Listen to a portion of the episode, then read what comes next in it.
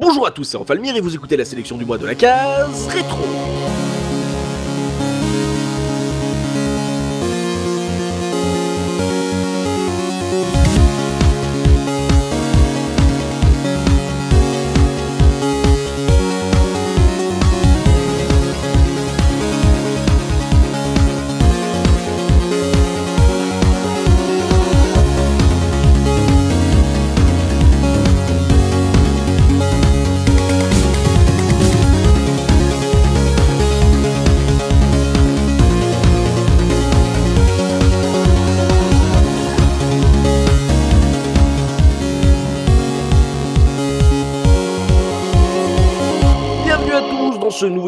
Sélection du mois et aujourd'hui je suis avec Soubi. Comment ça Soubi? Salut tout le monde, ça va nickel. On est également avec Dopamine. Comment ça Dopa? Bonjour tout le monde, ça va très bien. Et on est également en léger différé avec Oli. Bonjour Oli. Bonjour, bonjour à tous. Comment ça va? Ça va très bien, ça fait plaisir de revenir, dis donc. Oui, oui, hein, on reprend, on est vieux, Oui. c'est c'est l'histoire. C'est mais ouais, on va survivre. Et on est également avec Punky. Et salut, comment ça va enfin? Euh, j'ai changé de micro. Dopamine m'a filé un nouveau micro, donc euh, si ça fait 7 ans que vous m'avez entendu avec une certaine voix, ça doit vous faire tout drôle. Euh, mais euh, j'ai essayé de faire des branchements pour l'instant qui essayent d'être à peu près du même niveau que l'ancien micro, donc le fameux Thomann. Ah c'est vrai. Micro que j'ai toujours d'ailleurs aussi de mon côté. hein. Parce que moi Dopa il m'a pas offert de micro. Euh, vous, il vous, il vous balance les webcams, les machins. Moi que dalle. si les youtubeurs c'est bon, ils se démerdent. Alors, il y aura toujours des réglages qui vont être faits. Si ça se trouve, je vais rajouter des choses, retirer des choses.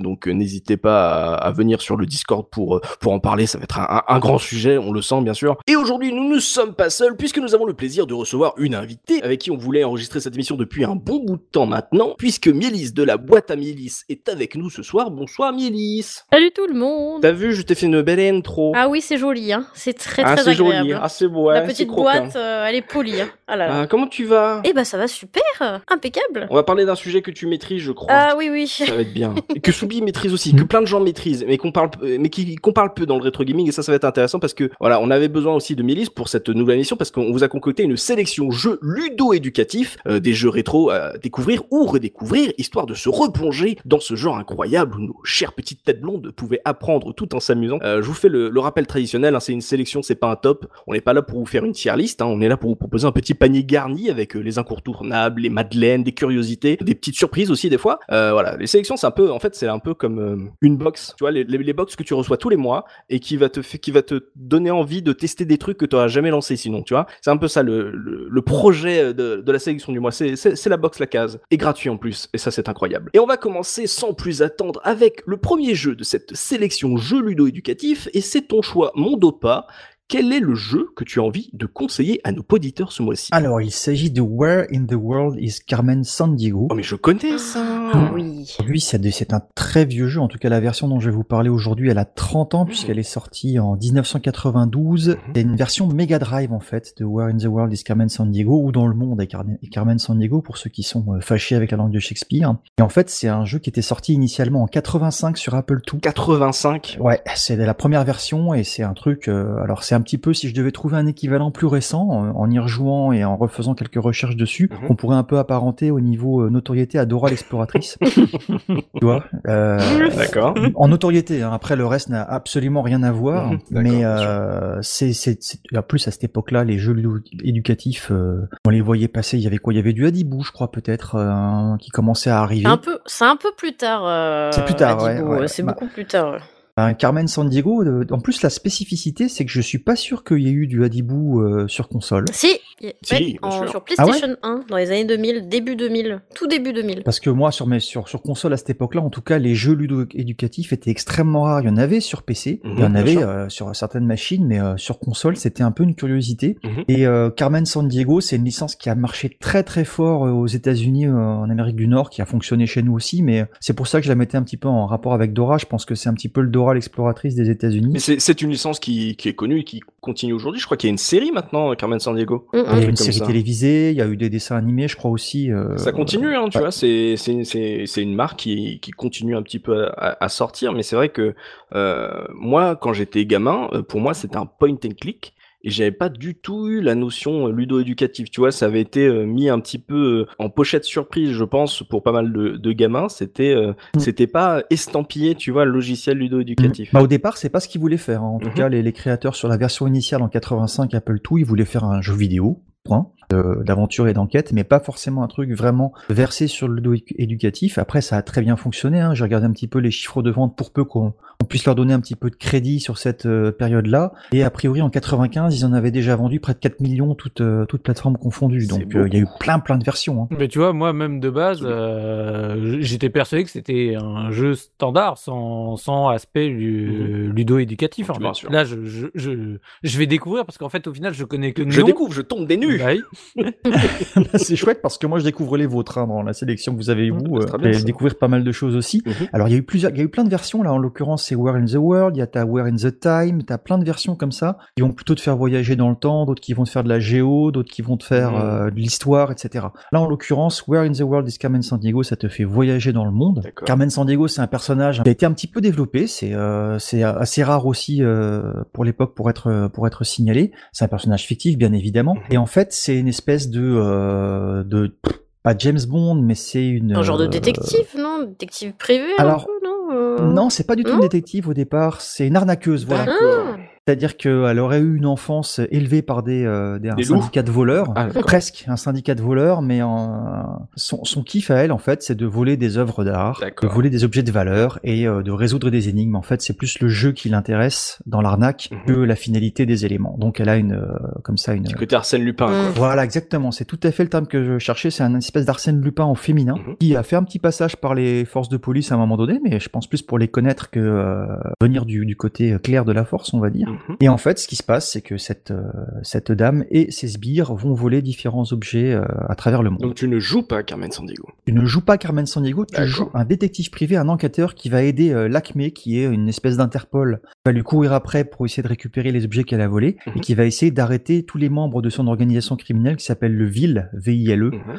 Vile, Mhm. euh, et donc lui courir après et puis arriver à la choper. euh, enfin, elle, en fait, c'est le dernier personnage que vous arriverez à C'est attraper. C'est Fantomas, Bien sûr. c'est ça. Euh, je- J'essaie de faire des voilà, voilà, voilà. Tu vois, tu fais des références à des vieux, voilà, ils ont compris tout de suite et ils font le rire. Voilà, ça c'est magnifique. Les, Voilà. les vieux, les vieux, les vieux font rire. Les jeunes vont rien comprendre du tout. Ils vont se demander ce que c'est que ce mec avec un préservatif sur la tête. Même, même, même, euh, des, des vieux en devenir, c'est-à-dire ceux qui sont pas encore vieux mais pas loin, euh, C'est- de- se demandent de quoi tu parles. Oh, Fantomas quand même. Oui, non, mais je sais, mais Ça ce que je veux dire, c'est que j'en ai jamais vu un seul, je connais que deux noms, et déjà dans ma tête, ça semble ultra vieux, quoi. Donc Fantomette, Eh quoi bah écoute, euh, tu commences en fait à. Alors c'est un jeu qui est qui est pas du tout, enfin qui est graphique, mais c'est pas un point and click. C'est un jeu où tu vas euh, simplement poser des questions. Alors ça commence avec un vol quelque part. Ah d'accord. Tu, tu as un vol, par exemple, Mhm. le trésor national a été volé, les, les plans de Brasilia ont été volés, et puis une femme a été repérée sur les lieux. Point. Mhm. On te dit que tu vas commencer ton enquête à cet endroit-là. Grosso modo, tu as une semaine pour résoudre l'enquête, donc ça commence en début de semaine à lundi, et tu as jusqu'à euh, dimanche 17h pour euh, résoudre l'enquête, sachant qu'à chaque fois que tu fais un déplacement, que tu fais des recherches, le, Tu avances dans le temps? tu avances dans le temps, dans la semaine. Bah, tu commences avec un, écran euh, tout simple. En général, euh, ça, ça fonctionne un petit peu avec un système de pavé, c'est-à-dire qu'à gauche, tu as une image du lieu où tu te trouves, avec une description, Mhm. description un peu touristique. Hein. Quand tu te trouves dans un pays, il va te donner euh, le nombre d'habitants, euh, Mmh, les principales forces économiques, les productions que ça donne. Si ça fait de la, si c'est si c'est le Brésil, tu vas avoir le café. Si c'est le Pérou, tu vas avoir des références historiques qui vont avec. Enfin, c'est toujours justement parsemé comme ça d'informations qui vont te servir après parce que tu vas aller de ville en ville, les indices vont parler justement euh, de, des pays limitrophes ou des productions euh, principales qu'il va y avoir ou des spécialités locales, Ah, etc. C'est pas juste du lore, c'est utilisé de, dans, ta, dans ton enquête. C'est ça. utilisé dans l'enquête. Donc quand tu arrives dans un endroit, les éléments descriptifs de l'endroit euh, concerné sont importants justement pour qu'après, quand tu as besoin d'y retourner parce que tu es dans une autre ville, Mhm. euh, ben, tu puisses immédiatement identifier la ville. D'accord. Donc tu as cette partie descriptive. À droite, tu as une autre euh, petite partie dans laquelle tu vas faire des choix. Mhm. Et quand tu es dans une ville, tu as trois lieux à visiter généralement. En fait, c'est trois indices qu'on va te donner. Tu vas visiter la banque, le musée et puis euh, l'aéroport par exemple. Et à chaque fois, tu vas rencontrer des gens qui vont te dire, eh ben écoutez, oui, j'ai vu cette personne qui paraissait suspecte, euh, elle voulait euh, changer son argent euh, pour des roupies, et euh, puis elle portait, elle était blonde, par exemple. Mhm. Ouais, d'accord. Donc toi, ce sont des éléments qui vont évidemment t'aider. Les roupies, tu sais que tu vas aller plutôt en Russie, donc si tu vas dans les destinations qui te sont proposées après, bah Moscou, Mmh, forcément, tu sais que tu vas continuer ton, ton enquête Ah, Est-ce que tu peux te tromper, genre aller dans le mauvais pays, ou euh, tu Ah te- ouais, ouais. ou alors elle te dit ce n'est pas la bonne idée, jusqu'à ce que tu trouves la bonne? Tu peux te tromper. Ok. Euh, Tu t'en rends assez vite compte parce que lorsque tu te trompes et que tu vas dans une autre ville et que tu recommences ce processus avec les trois lieux que tu peux visiter, en gros, hein, pour euh, schématiser les trois indices que tu peux glaner par endroit, on va te dire, écoutez, j'ai vu personne de, suspect ici. Au contraire, quand tu vas dans une ville qui est concernée et où il y a encore d'autres indices à trouver, tu vas avoir euh, une petite animation rigolote avec un, un bandit qui sort euh, juste de l'écran et qui jette un coup d'œil Ok. où euh, tu vas avoir le témoin qui va te dire euh, oui effectivement j'ai vu cette personne et elle conduisait euh, une limousine par Mhm. exemple. Ouais, ok. Donc les- les- il y a ce- cette, cette- cette notion de trouver l'endroit suivant où tu vas devoir aller en fonction des indices. Ouais. Et il y a l'autre notion qui va être de euh, récupérer des éléments d'identification pour savoir quelle est exactement la personne que tu veux arrêter. Ok. En sachant que c'est un homme ou une femme, qu'il est euh, sa couleur de cheveux, un signe distinctif comme une bague, un tatouage ou euh, ou autre, euh, le sport qu'il aime bien pratiquer, Mmh. euh, et puis qu'est-ce qu'il y a encore? Le véhicule qu'il va utiliser. Tu vas resserrer comme ça un petit peu euh, ton ton faisceau d'indices pour savoir que c'est un des dix suspects qui font partie de l'organisation de Carmen Sandiego. Ouais. Et donc, en fait, en tout, tu vas avoir dix fois ce processus entier à faire, à courir après dix suspects. Pas répétitif? Alors, c'est c'est répétitif, euh, oui, parce que le processus reste le même.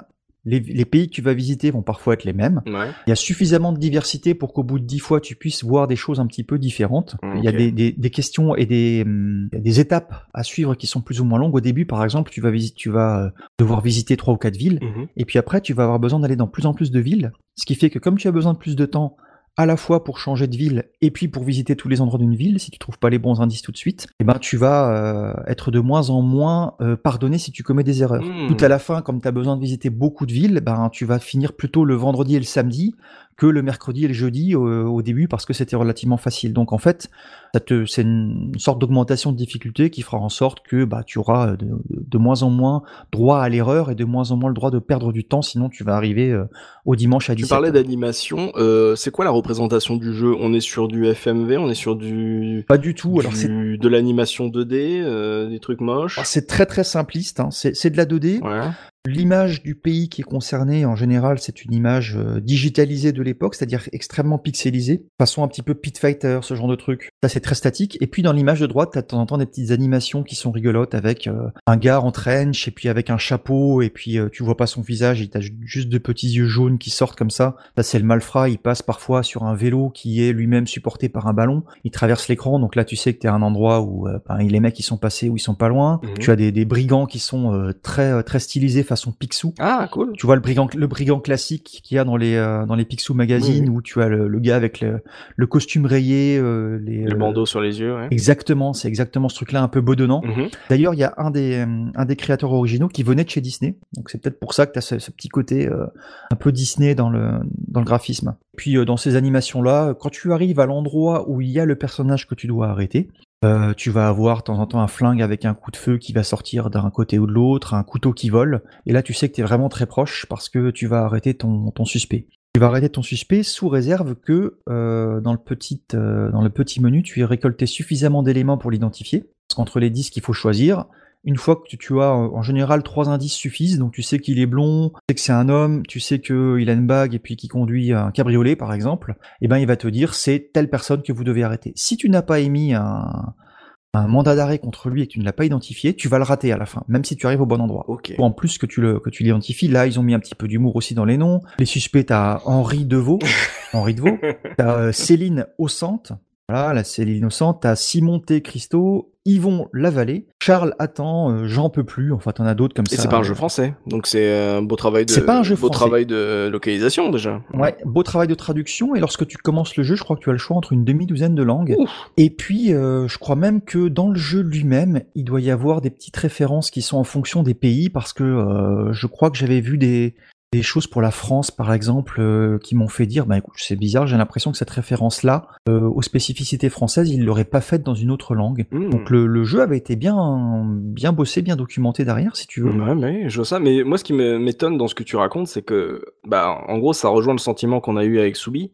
C'était euh, le souvenir que c'était un jeu d'aventure avant tout, et de pas avoir euh, noté le, le, le côté éducatif.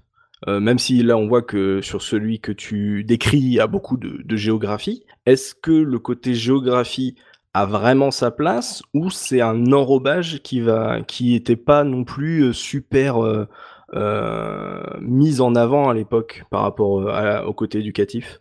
Ça, ça m'a l'air beaucoup plus ludo Ah non, non, c'est fait, clairement un enrobage de plein de trucs éducatifs, parce qu'en fait, les indices, là, je t'avais donné l'idée du rouble, mais après, il va te donner les couleurs du drapeau du pays concerné. Ouais, ok, ouais. Euh, il va te dire que c'est euh, le pays euh, où il y a tel type de serpent. D'accord, ok. Euh, il va te dire aussi le pays où euh, ben, il y a des euh, tel type de, hum, de primates et que la population est de petite taille. Les ficelles sont assez grosses hein, généralement, sauf quand tu ne quand tu ne sais pas de quoi on parle parce que tu parce que t'as pas la t'as t'as pas la, la, la culture générale on va dire. Par rapport aux informations, euh, il y a une sorte de- d'encyclopédie qui est tout le temps disponible ou il faut retourner sur certains endroits pour qu'on te redonne euh, les infos? Non, il n'y a pas d'ency- d'encyclopédie. Tu peux euh, faire répéter les informations euh, dans les endroits quand tu es dans la ville concernée ou dans le pays concerné, dans les endroits où tu es déjà allé, tu peux faire répéter l'info. Ça ne te fera pas reperdre de temps. Mhm. En revanche, si tu vas au, dans la mauvaise ville et que tu te plantes, tu te rends compte que quand tu interroges la, la première personne, tu te plantes et qu'il te donne pas l'information euh, correcte. Quand tu reviens dans la ville précédente, là, tu vas reperdre du temps.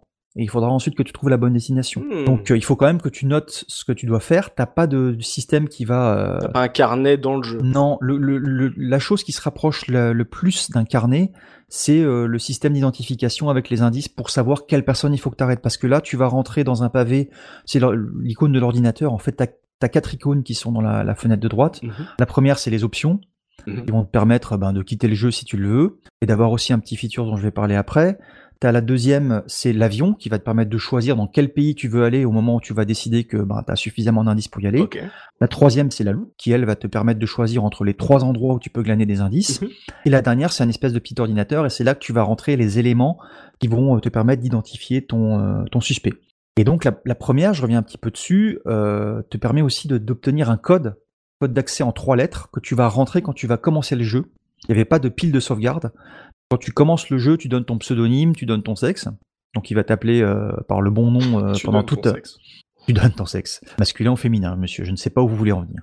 Et, euh, et puis après, avec un code, un simple code à trois lettres, tu reprendras là où tu en étais, puisque on te promet une promotion après ta dixième affaire résolue, qui est en fait la, la fin du jeu. Tu sais où tu en es quand on te dit, ben, plus que trois, euh, trois affaires à résoudre avant votre promotion. Et puis à ce moment-là, ben, tu seras arrivé euh, au bout du jeu. Sachant que je pense que pour aller au bout, là, je me suis repris au, au jeu justement et j'y ai rejoué pour Mhm. préparer l'émission. Je pense que pour le finir en entier, t'en as si tu joues en, en continu entre deux heures, un petit peu plus de deux heures, je dirais, euh, de jeu. Oui, donc pour un jeu ludo-éducatif, si tu te fais euh, une mission par week-end, Oui, oui, bah, t'en fais peut-être deux, trois comme ça. Là, je, je les ai enchaînés, mais sinon c'est extrêmement répétitif, donc t'en fais une ou deux de temps en temps. Mm. Moi, je me souviens qu'à l'époque, c'est le genre de truc que j'avais dû trouver à, à un franc ou à cinq francs, enfin un truc vraiment pas cher, quoi. bah aussi, il s'en est coulé 4 millions, oui, effectivement. Bah, il s'en est écoulé beaucoup, et puis c'est pas forcément le genre de jeu que tu achètes toi de ton plein gré, on va dire. euh. Bah, euh, regarde, Soubi et moi, on aurait pu se faire avoir. Pour moi, c'était juste un point and click. Hein. Ouais, bah moi je c'était alors c'est vrai que l'image était un petit peu euh, trompeuse. T'avais une espèce de t'avais Carmen San Diego mais avec un chapeau un peu de côté, un trench comme ça.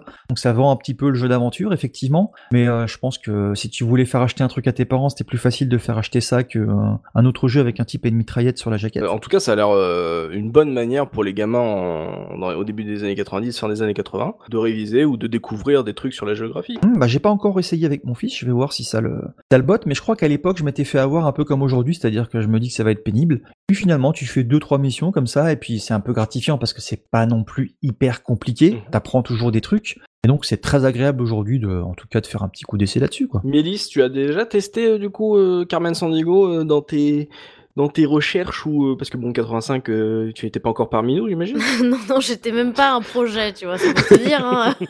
mais, euh, mais par contre, c'est quand j'ai fait mes, mes recherches sur l'histoire du jeu éducatif, euh, Carmen Sandiego est euh, justement connue, surtout bah, aux États-Unis, comme étant une espèce de, enfin, qui a été même créée et entretenue comme étant une mascotte qui, du coup, ça fait un peu comme un héros de dessin animé euh, pour les mômes et du coup ça fidélise les enfants et même les parents qui vont acheter parce que comme on le disait, vu que ça donne beaucoup plus envie sur la jaquette que quelque chose de violent quoi, à une époque où le jeu vidéo était pas non plus aussi très bien perçu dans les foyers, euh, à une vraiment euh, de la part des familles surtout, c'était ce genre de représentation qui était hyper pertinente de la part des développeurs qui vont vraiment entretenir une image parce que ça va clairement fidéliser un public. Mhm. C'est euh, le truc friendly qui est acheté volontiers parce qu'en plus on sait que ça apprend des trucs aux enfants et du coup ça a double tranchant, bah, comme le terme ludo-éducatif justement, d'apprendre des trucs mais avec un enrobage qui est très très très attractif pour les familles en tout cas. Oui, c'est vrai que du coup, ça crée un personnage qui est rassurant euh, pour euh, les foyers parce que justement, tu le, tu le vois sur, le, sur une suite et, tout. Tu, tu as déjà un, un vote de confiance. Tu sais déjà à peu près sur quoi tu t'amènes Mm. et tu sais que euh, ça va être intéressant et que et qu'en plus le gamin risque d'apprécier parce que en plus c'est un, un jeu vidéo de qualité quoi. Bah, en plus, Mhm. par rapport à, vu qu'on se réfère quand même à une époque euh, avec une image du jeu vidéo qui était très différente de ce qu'on a aujourd'hui, faut, faut pas oublier aussi que Carmen Sandiego, bah, c'est comme une héroïne Mhm. et aussi pour attirer du public enfant slash public enfant féminin, c'est encore mieux. Oui. Parce que là, pour le coup, euh, on a le, le combo gagnant. euh, une héroïne, elle a entre guillemets, hein, je dis ça dans le sens pour fidéliser un public euh, Mhm. cliché. euh, là, on remet dans le contexte de l'époque, cliché euh, années 80-90, petite fille, de mettre une parce que Carmen Sandiego, elle est quand même plutôt jolie avec un habit un peu classe. Elle a son petit chapeau, machin. Bon, c'est quelque chose qui est encore plus attractif là pour le ouais. coup. Ouais, c'est un peu plus rassurant que Mortal Kombat, sorti à peu près à la même époque. voilà. Soubi, toi, euh, du coup, t'as jamais joué à cette série? Non, pas du tout. T'es passé à Je, je connais que de, de noms et d'illustrations, on va dire, mais j'y ai jamais touché. Toujours été très curieux, mais comme toi, moi, j'étais persuadé que c'était un point and click classique. Mhm. C'est c'est fou comment des fois, juste avec un visuel, tu te fais toute une image d'un jeu, alors qu'en fait, ça se trouve, ça, la proposition va être totalement différente. Mhm. Mais clairement, moi, c'était euh, l'image que j'en avais. Et je m'étais dit qu'un jour, je le ferais comme ça euh, pour faire, euh, parce que ça avait l'air d'être euh, assez connu et donc reconnu. Un peu comme un Gabriel Knight, ouais, t'es passé à côté, Oui, tu voilà. fais bah, un de ces quatre, quoi. Mm. Ouais, un de ces quatre, je me, je me le ferai parce que je parce que j'adore le, le style de justement de, de jeu point and click, mais euh, du coup, bah, je suis super content de découvrir qu'en fait, ça correspond pas du tout à ce que j'imaginais. Alors, je, je sais pas de, si ça me donnera plus envie de le faire, euh, en toute franchise. Enfin, si j'aurais le plus le, s'il va monter dans mon top, euh, ma to-do Mhm. list euh, actuelle, mais en tout cas, euh, je trouve je trouve ça plutôt cool. Mais euh, ça fait partie des bonnes surprises. euh, là, tu vois, je me, quand j'entendais deux pages, je me suis dit, tiens, ça, sera, ça fera un bon jeu Facebook, ça fera un bon jeu mobile Ah oui, oui, parfaitement. Alors à, là, à ça- faire découvrir aux enfants. Ouais, ça, ça, ça bouffe pas du tout de ressources. ouais. En tout cas, euh, si vous êtes passé à côté comme moi, euh, c'est un bon moyen de, se replonger dans, cette époque. C'est très, très intéressant en fait. Je, découvre totalement ce, cet aspect de, Carmen Sandiego. Très bien, très bon choix Dopa. Euh, et en, termes de, tu as parlé de différentes langues, en termes de musique, est-ce qu'on est sur un score qui est très jeu vidéo ou du coup c'était là que le bas blesse? Oh, on est Non, on n'est pas du tout très, très jeu vidéo au sens où on pouvait l'entendre à l'époque. hein. C'est sûr que t'as pas besoin d'une musique endiablée pour faire de l'enquête. Pendant que tu joues, t'as pas de musique. Mhm. T'as que des bruitages. Tu as une musique d'introduction. Ouais. Et euh, c'est donc celle-ci que je peux euh, que je peux vous proposer seulement. T'as pas d'ambiance sonore, t'as pas d'habillage sonore musical à proprement Ah, parler. Dommage. T'entends juste un petit bruit d'avion quand tu vas d'un côté à l'autre, un petit bruit Mhm. de pas quand tu te déplaces pour aller euh, à l'ambassade, euh, etc. Un petit bruit de flingue quand il y a un tir, un, un chuintement quand il y a un couteau qui vole, Mhm. et une petite, un petit jingle rigolo quand t'as un, un voleur qui passe avec son, son sac où il y a écrit un gros dollar dessus. Mhm. Mais sinon, t'as t'as pas de thème musical euh, Par pays. là-dessus. Dommage ça. Et on écoute la- on va s'écouter l'intro Mega Drive du coup? C'est ça, tout à fait. Ok, bah merci Dopa pour ce très bon choix, cette première sélection ludo-éducative avec ce, cette série Carmen Sandiego très connue, hein, mais euh, peut-être euh, vous êtes un peu comme Soubi et moi, euh, vous connaissez de nom, mais en fait vous saviez pas à quel point ça pouvait apprendre des trucs aux enfants. Donc on s'écoute le thème d'intro de la version Mega Drive de Carmen Sandiego et on se retrouve tout de suite après pour le deuxième jeu de notre sélection. À tout de suite.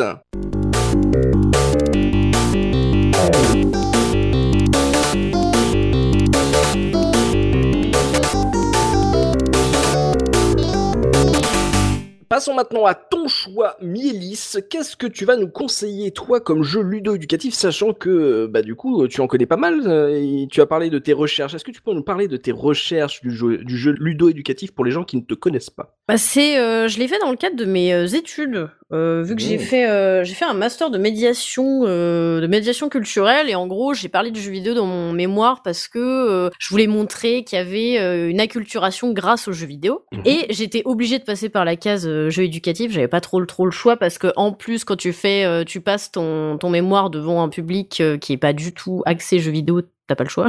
donc, euh, donc j'ai fait un petit peu la, la genèse du jeu éducatif, ce qui m'a amené à, à aller voir des trucs très obscurs et des trucs un peu oubliés aussi. Hein. Je veux dire, j'ai euh, j'ai joué à la boss des maths euh, qui date de 88 euh, pour le cadre de mon mémoire ou des trucs comme ça, qui eux pour le coup ont assez mal vieilli parce que euh, maintenant leur euh, l'interface et l'utilisation euh, tout ça est complètement obsolète. Là, le côté ludo, il a un peu disparu aujourd'hui quand on va regarder un petit peu euh, à quoi ça ressemble. Mhm. Mais du coup, ce qui est intéressant, en fait, on en a parlé même un peu avec euh, Carmen San Diego, c'est euh, comment les, les boîtes ont développé, ont commencé à développer ce genre de jeu. Et le, quand on parlait tout à l'heure du côté mascotte, c'est un truc qui est hyper important en fait pour pour mettre en valeur le produit et surtout pour qu'il soit et acheté par le public et qui soit aussi un peu séduisant mais par en gros que ce soit les enfants et les adultes qui vont être autour. Mhm. Mais par contre pour le jeu que j'ai choisi, en fait j'ai été creusé un peu plus loin Ah, Très loin. et euh, ça aurait, en fait ça aurait été un peu cliché de faire du Hadibou, du Hadi, ce genre de choses. Ben non, hein. Je voilà, moi j'aime bien me compliquer la vie. C'est ça, on t'attendait sur euh, Adibou. Tout le monde t'attendait sur Adibou. Mais non, mais non, c'est beaucoup trop. mais non, parce que Adibou, en fait, déjà, c'est vrai que tout le monde le connaît.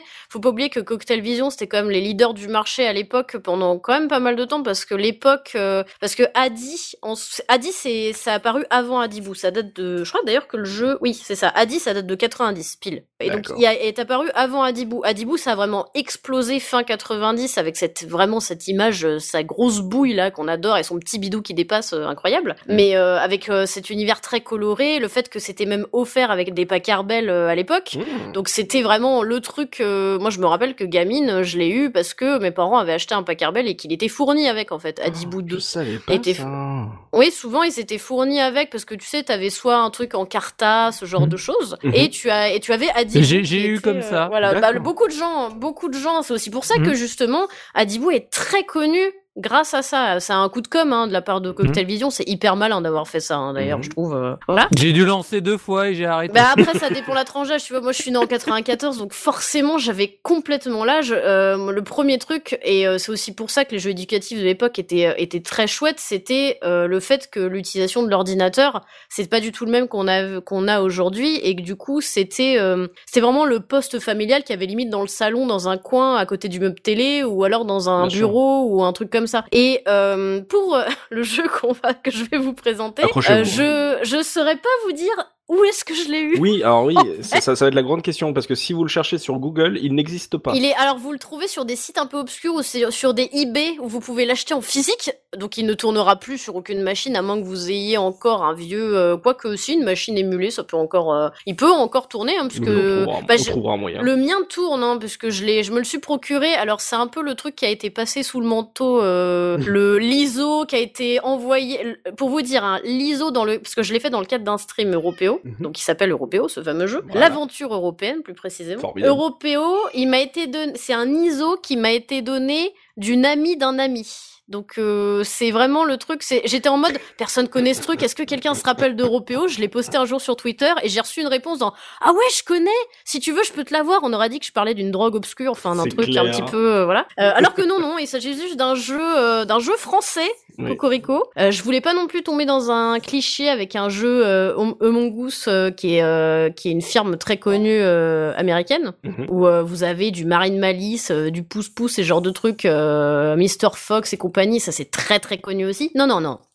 Européo, c'est une, c'est un petit, euh, un petit personnage euh, bien français, euh, puisque la boîte qui a développé le jeu, c'est, c'est une boîte qui fait pas du jeu vidéo à la base. Oui. Intégral Media, c'est une boîte de solutions. euh, Alors, ce qui est marrant, c'est que quand on, tu m'as parlé de ton jeu et que j'ai vu où est-ce qu'ils étaient stationnés, euh, ce petit studio, j'ai trouvé que c'était très proche de la frontière euh, est française, genre très près du Ils sont à Belfort. de l'Assemblée Non, européenne. mais ils ont un, ils avaient un siège à Belfort, il me semblait, un moment. Genre comme si Un euh, truc une comme petite ça. boîte c'était c'était C'est une créé commande. hein. Je Ouais, pense voilà. que je pense que de base Européo est une commande, c'est quasiment sûr puisque à la base donc j'ai dit logiciel de montage, c'est pas ça, c'est un logiciel de formation qui mon- qui crée la plupart du temps euh, ce- cette boîte là. Et ils ont créé d'autres jeux éducatifs qui s'appellent Galswin que j'ai eu aussi. Oh. Je ne sais pas pourquoi, je pense que ma mère avait des parts de marché dans Intégral Média ou un truc comme ça. Du coup, euh, Intégral Média ils ont développé Européo justement à la sortie euh, de l'euro. Donc euh, le jeu il est sorti en 99 et c'était pour l'utilisation de l'euro.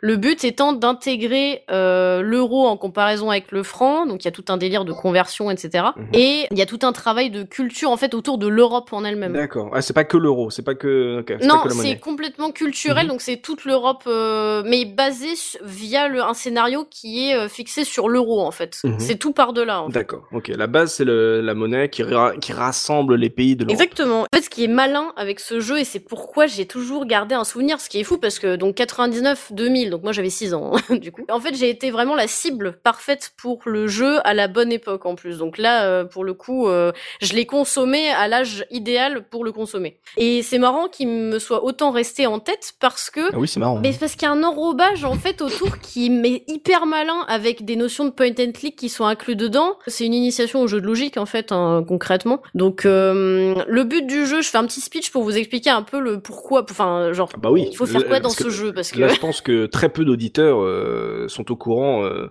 des tenants et aboutissants de ton jeu. Là. non, c'est vrai que Européo, c'est vraiment un une- jeu très Non, c'est obscur. vraiment une science obscure, mais c'est pour ça que je l'aime bien. Il est un peu, euh, Ah bah oui. il a, il y a un peu une énorme couche de poussière sur lui et j'ai- j'aime bien le dépoussiérer. Le grimoire cassé euh, derrière le- l'étagère écroulée. Bah d'ailleurs, c'est marrant que tu parles de miroir, puisque l'intro de grimoire, puisque l'in- l'introduction justement du jeu, elle se fait avec un espèce de la légende européo, Ah, un truc vraiment avec une musique très euh, bah, que je que je t'ai fourni, hein, qui a oui, qui est alors, magnifique. qui n'a rien à voir avec l'Europe. Ah oui, qui n'a rien à voir. Zé- Zéro On dirait rap. le début d'un, bizarre. on hein. dirait le début d'un épisode d'Highlander. Le Ouais, on est sur de la fantaisie, hein, bien sûr. oui, bah c'est c'est ça parce que en fait, ce Mm. qu'ils ont fait, c'est qu'ils ont inventé une petite histoire. Donc je vous fais le plot.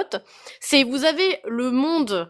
Euh, c'est eux d'Euroville d'ailleurs, donc c'est une petite une petite bourgade euh, dans laquelle vivent des pièces, donc des pièces de monnaie qui ont des jambes, des bras, des yeux. Euh, faut savoir que le design il est approximatif, mais bon, soit, euh, voilà, on a joué à pire que ça, genre des FMV dégueulasses. Ouais, mais c'est quand même très bizarre. Mais hein. c'est vrai qu'il est très bizarre parce que vous avez un mélange en gros de paysages euh, digitalisés, donc pris en photo digitalisés, et des dessins très grossiers, on dirait des dessins qui viennent justement d'Encarta, c'est ce genre de truc euh, un petit peu un petit peu étrange. Donc les personnages qui vivent dans le monde de Roville ont malheureusement perdu toutes leurs couleurs. Ça c'est Ah, le merde. plot de base. Mhm. Donc déjà le gamin il est en mode qu'est-ce qui se passe Il y a une quête. En fait, il y a une notion de quête qui fait que le jeu marche bien en dehors du fait qu'il soit bizarre. C'est ça Ouais, qui, ça, euh, ça qui fonctionne part, bien. ouais, voilà, donc il y a déjà, déjà on sait qu'il y a un but, c'est de euh, réparer l'espèce de malédiction où en fait vous avez au centre du village une fontaine de couleurs et cette fontaine là, elle doit être euh, activée par des espèces de fioles de couleurs et ces fameuses fioles, elles ont été dispersées à travers l'Europe et c'est à l'élu et là que nous on rentre en jeu. Donc c'est le petit personnage qu'on incarne, c'est une pièce de monnaie. En fait, c'est la seule qui a pas perdu ses couleurs. C'est pour ça que c'est l'élu. hein. Je pense qu'il a rien demandé à Ah, personne, on ce pauvre garçon. pièce. Oui, on joue la pièce. En fait, c'est un petit personnage. euh, D'ailleurs, il a une femme. On le voit sa femme dans le dans le jeu. Il y a le maire de la ville. Il y a des il a d'autres. Il y a des PNJ qui sont dans le dans le monde euh, de Roland. Non, c'est. Euroland ou Euroville, je sais plus le nom. Je crois que c'est Euroland. Euroland, Ah, c'est ouais. ça, c'est Euroland. Alors le mec il fait genre il sait de quoi on parle, incroyable. Je sais de quoi vous parlez parce que moi, je me tape la jaquette pendant que vous en parlez, la jaquette d'Européo, où je le vois dessus et où je vois le pitch formidable et je, je vois qu'elle était très précoce parce que c'est destiné aux 8-14 ans. Est-ce qu'elle a seulement encore gardé l'encyclopédie européenne livrée avec Euh, et la tirelire en euros Oui, oui, monsieur. J'ai encore le CD. Alors le CD n'a plus de pochette. Hein. Il est dans une, euh, il est dans une, euh, une pochette à CD euh, PlayStation 1, bien sûr. Hein, mais euh, mais j'ai toujours le CD. Et ce jeu-là, en fait, le fait qu'il soit euh, avec ce délire des petites fioles dispersées dans l'Europe, Mhm. ça vous montre en fait ce que l'enfant va être amené à faire. Et effectivement, j'allais j'allais y venir, mais le, je pense que j'étais un peu jeune au moment où j'ai eu le jeu, Ah. et ce qui fait que du coup j'y ai joué longtemps parce qu'il est hyper dur. Ah, il est dur. Ah, il est hyper. Je franchement, hyper le long. jeu- Ok. le alors le jeu est hyper long, je ne l'ai jamais terminé. Hein. Il est Ouh. hyper long et il est hyper dur parce que du coup le, le but du jeu, c'est de se promener de pays en pays pour récupérer les fioles, Mhm. sauf que pour faire, en fait, au tout début du jeu, vous vous êtes à Euroland, vous êtes transféré avec une espèce de machine euh, genre à voyager machin euh, dans le pays de votre choix. Donc le début du jeu, c'est toi qui choisis le pays dans lequel tu veux commencer ton jeu- la partie en fait. Donc euh, bah, moi généralement je prenais la France ou l'Espagne parce que quand t'es- quand t'es gamin tu prends que les pays que tu connais donc voilà Mhm. forcément. Et en fait quand tu arrives dans les pays il y a quelques il y a entre je dirais deux ou trois quatre tableaux par pays. Par exemple la France il va y avoir euh, la gare, il va y avoir la Tour Eiffel et il va y avoir une ville et un bistrot dans lequel on peut rentrer. Donc on peut parler à des PNJ. Les PNJ ils Oh. parlent, tout est doublé en français, hein, intégralement doublé en français. Bien ça. Tous les PNJ vont parler, ils vont raconter des petites anecdotes, soit sur euh, culturel, des trucs sur la France. euh, Il y a des petites punchlines un peu clichés, mais pour un peu expliquer le pays, etc. Ce genre de choses. Exemple, il y a une sirène au Danemark et elle va nous demander une bouteille de parfum. Normal. Sauf que cette bouteille de parfum, il faut aller en France pour acheter une bouteille de parfum, pour ensuite retourner là-bas pour la lui donner. Mais chaque trajet coûte de l'argent. Oh. Du coup, le personnage doit faire attention à prendre le trajet le plus rentable entre guillemets, sachant que des fois, on peut acheter que euh, un ticket de train euh, qui va être euh, en lire, par exemple, puisqu'il y a le mélange avec les monnaies européennes. Euh, donc euh, derrière, il faut faire les conversions. Ça, c'est une autre paire de manches. Il faut acheter des éléments et des fois, il y a des quiz pour gagner des sous. Donc ça, c'est ce qui nous permet d'avancer dans le jeu. C'est de récupérer des euros pour pouvoir refaire des achats ou pour pouvoir retourner dans certains pays pour rendre les objets. Donc là, vraiment, à la manière d'un point and click, euh, machin demande des chaussures, on va lui apporter, qui va amener nanan, enfin, la réaction en chaîne classique d'un point and click. Du coup, avec tous les pays qu'il y avait dans la map, il fallait, sachant que des fois, il faut, pour répondre, pour demander, pour rendre les objets à une personne, il faut au moins trois, quatre objets qui viennent de, de plein de pays différents. Exemple parfait, la paella. Et la paella est un traumatisme d'enfance, hein, par exemple. La paella dans le jeu, il faut faire une paella. Pour un jeu concours qu'il y a dans un journal. Donc on vous donne la liste de tous les ingrédients qu'il y a dans une paella. Donc culturellement c'est euh, c'est assez cool parce qu'en fait il y a plein de petits jeux comme ça qui donnent des infos sur plein de trucs clichés ou Mhm. traditionnels de chaque pays. Et du coup tous les éléments de la paella, donc que ce soit les crevettes, les poivrons, les machins, les trucs, ils vont être à plein d'endroits dans plein de pays différents. Ah bah bravo. Donc il faut aller les chercher, Ah, les acheter et revenir. bravo.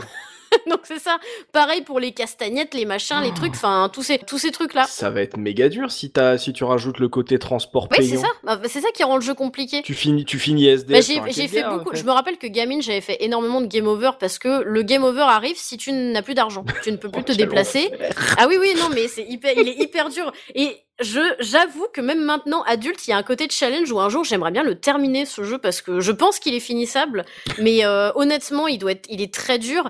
Et surtout quand tu as la partie culture qui vient rentrer dans le jeu, dans le jeu, puisque il y a des quiz D'accord. pour encore une fois pour gagner Ok. euh, voilà pour gagner de l'argent pour pouvoir continuer ou même pour des fois gagner des fioles ou ce genre de choses par exemple il y a une des fioles de vie euh, spoiler qui se gagne qui se gagne dans la tour euh, en Angleterre à Londres dans la tour de Londres Ah, en fait, c'est des les quiz, ils sont cachés. alors des fois il y a des quiz cachés, il faut en fait vu que c'est à la manière d'un point and click, tu peux interagir avec le décor. Mhm. Euh, il va y avoir des, des quiz à certains endroits qui sont indiqués par euh, le, cur- le curseur va changer. Normalement tu as une petite main et quand le quiz apparaît, le curseur devient un petit point d'interrogation vert. Donc tu sais que tu peux cliquer dessus, ce qui fait qu'un Mmh. gamin très jeune euh, comprend que là il y a un quiz. D'accord. Donc euh, en cliquant dessus, ça te t'amène vers une question avec du comics sur MS délicieux Oh oui.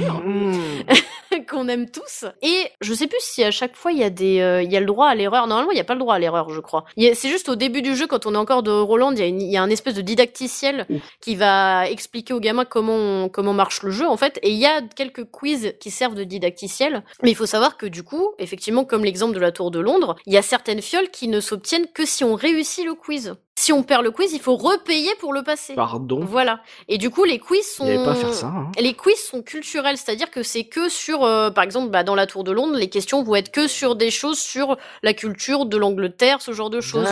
Et il n'y a pas de Hmm. piège puisque euh, il est possible pour l'enfant ou l'adolescent ou même l'adulte qui y joue de, avec un item du jeu, de retourner à Euroland. Et à Euroland, en fait, il y a une bibliothèque. Cette bibliothèque, c'est tout simplement un truc sur lequel vous pouvez cliquer un peu n'importe où sur des livres au pif et il y a de la documentation écrite. Ok. Donc là, on rentre dans l'éducatif puisque là, il va y avoir Le euh, fameux carnet que je voilà demandais le- dans la Carmen fameuse encyclopédie qu'on peut Mm. consulter. Euh, effectivement, quand on, par contre, quand on utilise le téléphone pour retourner à Euroland, là, c'est payant. Mais c'est un espèce, en fait, en gros, ça sert de boîte à indices euh, pour euh, quand on est vraiment coincé dans le jeu. Mhm. Euh, par exemple, pour les hymnes nationaux ou des trucs comme ça, ou euh, ou certaines noms de monnaie, ou même des trucs, parce qu'il y a des trucs très poussés sur des artistes, sur des des compositeurs de musique classique, des trucs. Euh, vraiment poussé. Oui, c'est pas euh, que la géographie, non, non. c'est vraiment culture G, mais pour tous les pays, du coup, ça, ça ratisse large. Oui, oui, et tu vas aussi Mm. avoir de la culture générale, par exemple, euh, comment on fait de la bière. euh, Il y a des légendes sur le Père Noël quand tu commences à aller euh, dans les pays du Nord, des trucs comme ça. Enfin, il y a plein plein de trucs en fait. Et du coup,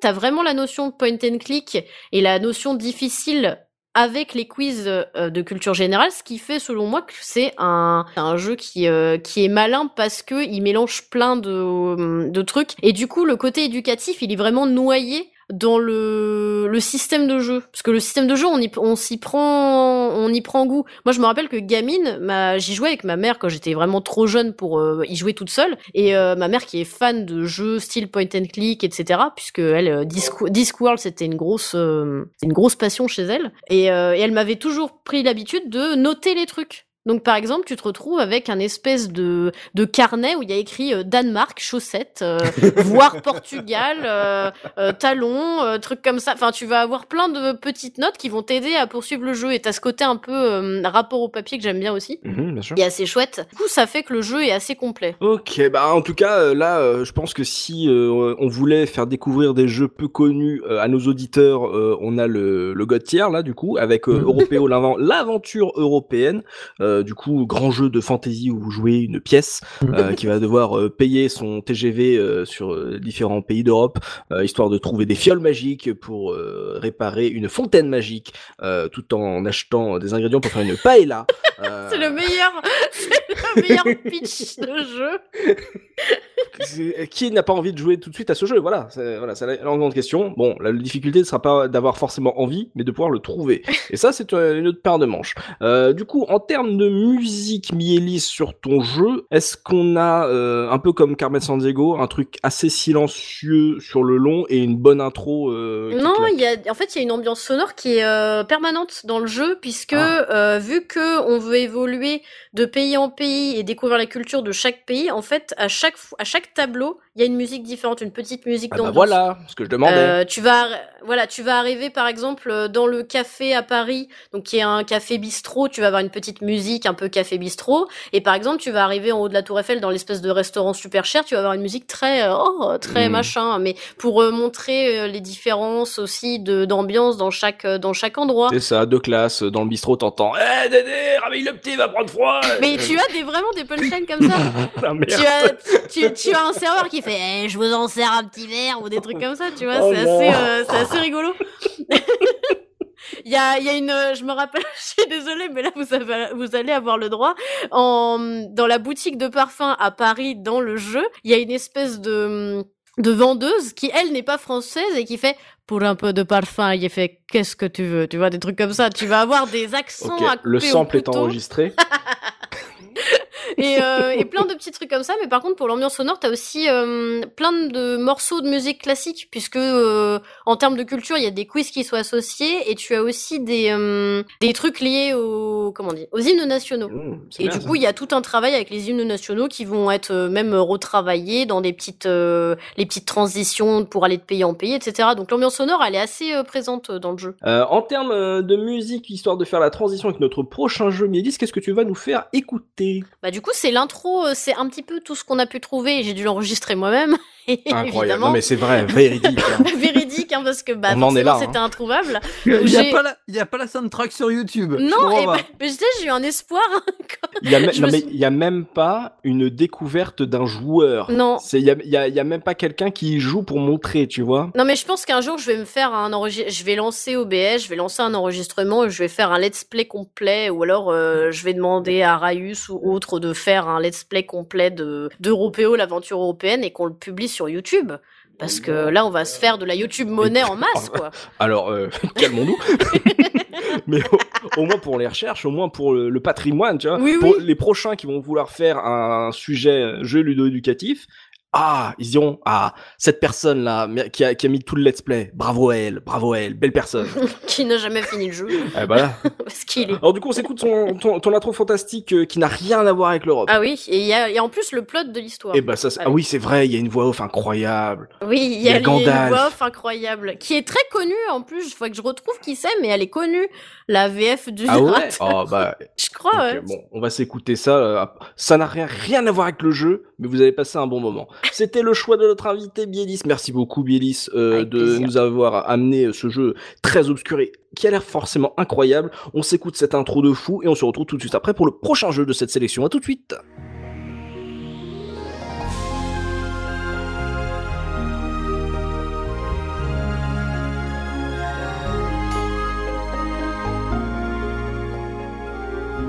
Un jour, l'arc-en-ciel qui protège Roland disparaîtra. Alors, les habitants, les animaux, le ciel et la terre deviendront gris. Roland s'enfoncera dans les ténèbres. Il existe un élu, reconnaissable entre tous par son éclat.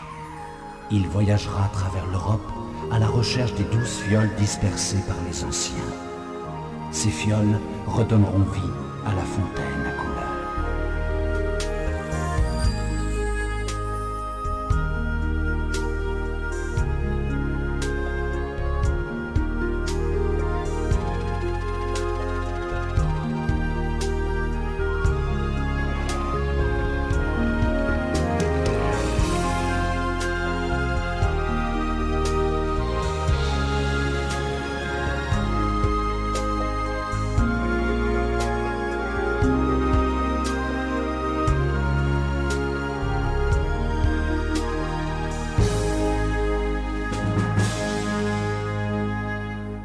c'est au tour de Soubi de nous parler jeux ludo-éducatifs. À quoi tu veux faire jouer nos auditeurs ce mois-ci, Soubi? Alors, c'est pas vraiment un jeu euh, ludo-éducatif, justement, à proprement Il a fait une parler. punky. Il a fait une punky. Oui, tout à La fait. triche. Non, mais parce qu'en fait, euh, on- ah, je triche, mais en même temps, c'est parce que je vais revenir sur le comment j'en suis arrivé à ça. Bah, là, moi, depuis euh, maintenant un an et demi, pareil, je suis enseignant euh, en collège, et donc je suis surtout avec des classes de quatrième. J'enseigne la technologie, j'enseigne la physique-chimie aussi. Je, je suis biclassé, et euh, et du coup, euh, l'année dernière, je me suis souvent posé la question de qu'est-ce que je pourrais faire comme euh, parce que tu sais, t'arrives toujours des moments dans l'année où tu dis bon là on va faire une, une séance un peu plus euh, détente. Parce que là les élèves ils commencent à être particulièrement difficiles à tenir ils en peuvent plus. Et donc euh, j'ai longtemps cherché euh, bah, sur euh, sur les internets des jeux qui ont été faits que ce soit des serious games qui pourraient être compatibles.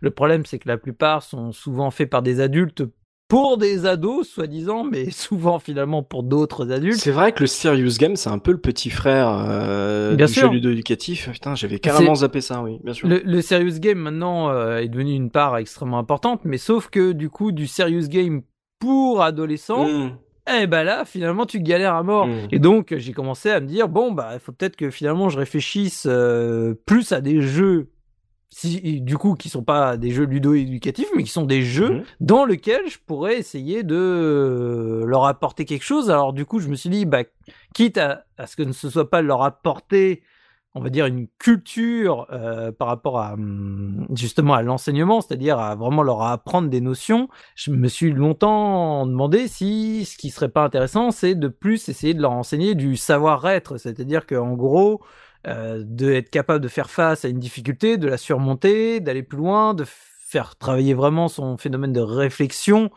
Et, euh, et donc c'est là-dessus que j'ai commencé finalement à, à changer complètement de fusil d'épaule et à, Mhm. et à orienter complètement ma manière de, de voir le truc. Pendant un moment, justement, je m'étais fait une sélection de comme ça de 3-4 jeux euh, où je m'étais dit bah tiens ça, ça ça pourrait bien marcher. Ouais. Mais celui au final qui marche le mieux, donc celui que je veux parler euh, ce soir, c'est World of Goo. Hmm. Pour moi, c'est presque en plus le jeu qui symbolise le, le démarrage de, du jeu indé comme on a commencé à en entendre parler à l'époque. C'est pour moi, je sais pas pourquoi je le vois en figure de proue de, avec Castle Crasher et Bread un peu. Mhm. Les- c'était les trois qui, qui avaient vraiment une notoriété suffisante pour avoir lancé le, le Ouais, genre. fa- fallait les tester même quand t'étais pas trop Ouais. dans ce truc-là. C'est t'en étais en parlait, tu disais euh, faut, faut que je teste ce jeu, faut que je teste, bien sûr. Et donc World of Goo, c'est super cool parce que c'est un jeu qui les tient vraiment en haleine, qui leur demande là pour le coup, qui leur fait aller euh, plus loin justement en termes de hum, pour faire face à la, à la difficulté et aller plus loin en termes de réflexion. Mhm. Donc pour ceux qui connaissent pas, World of Goo, c'est un jeu ultra simple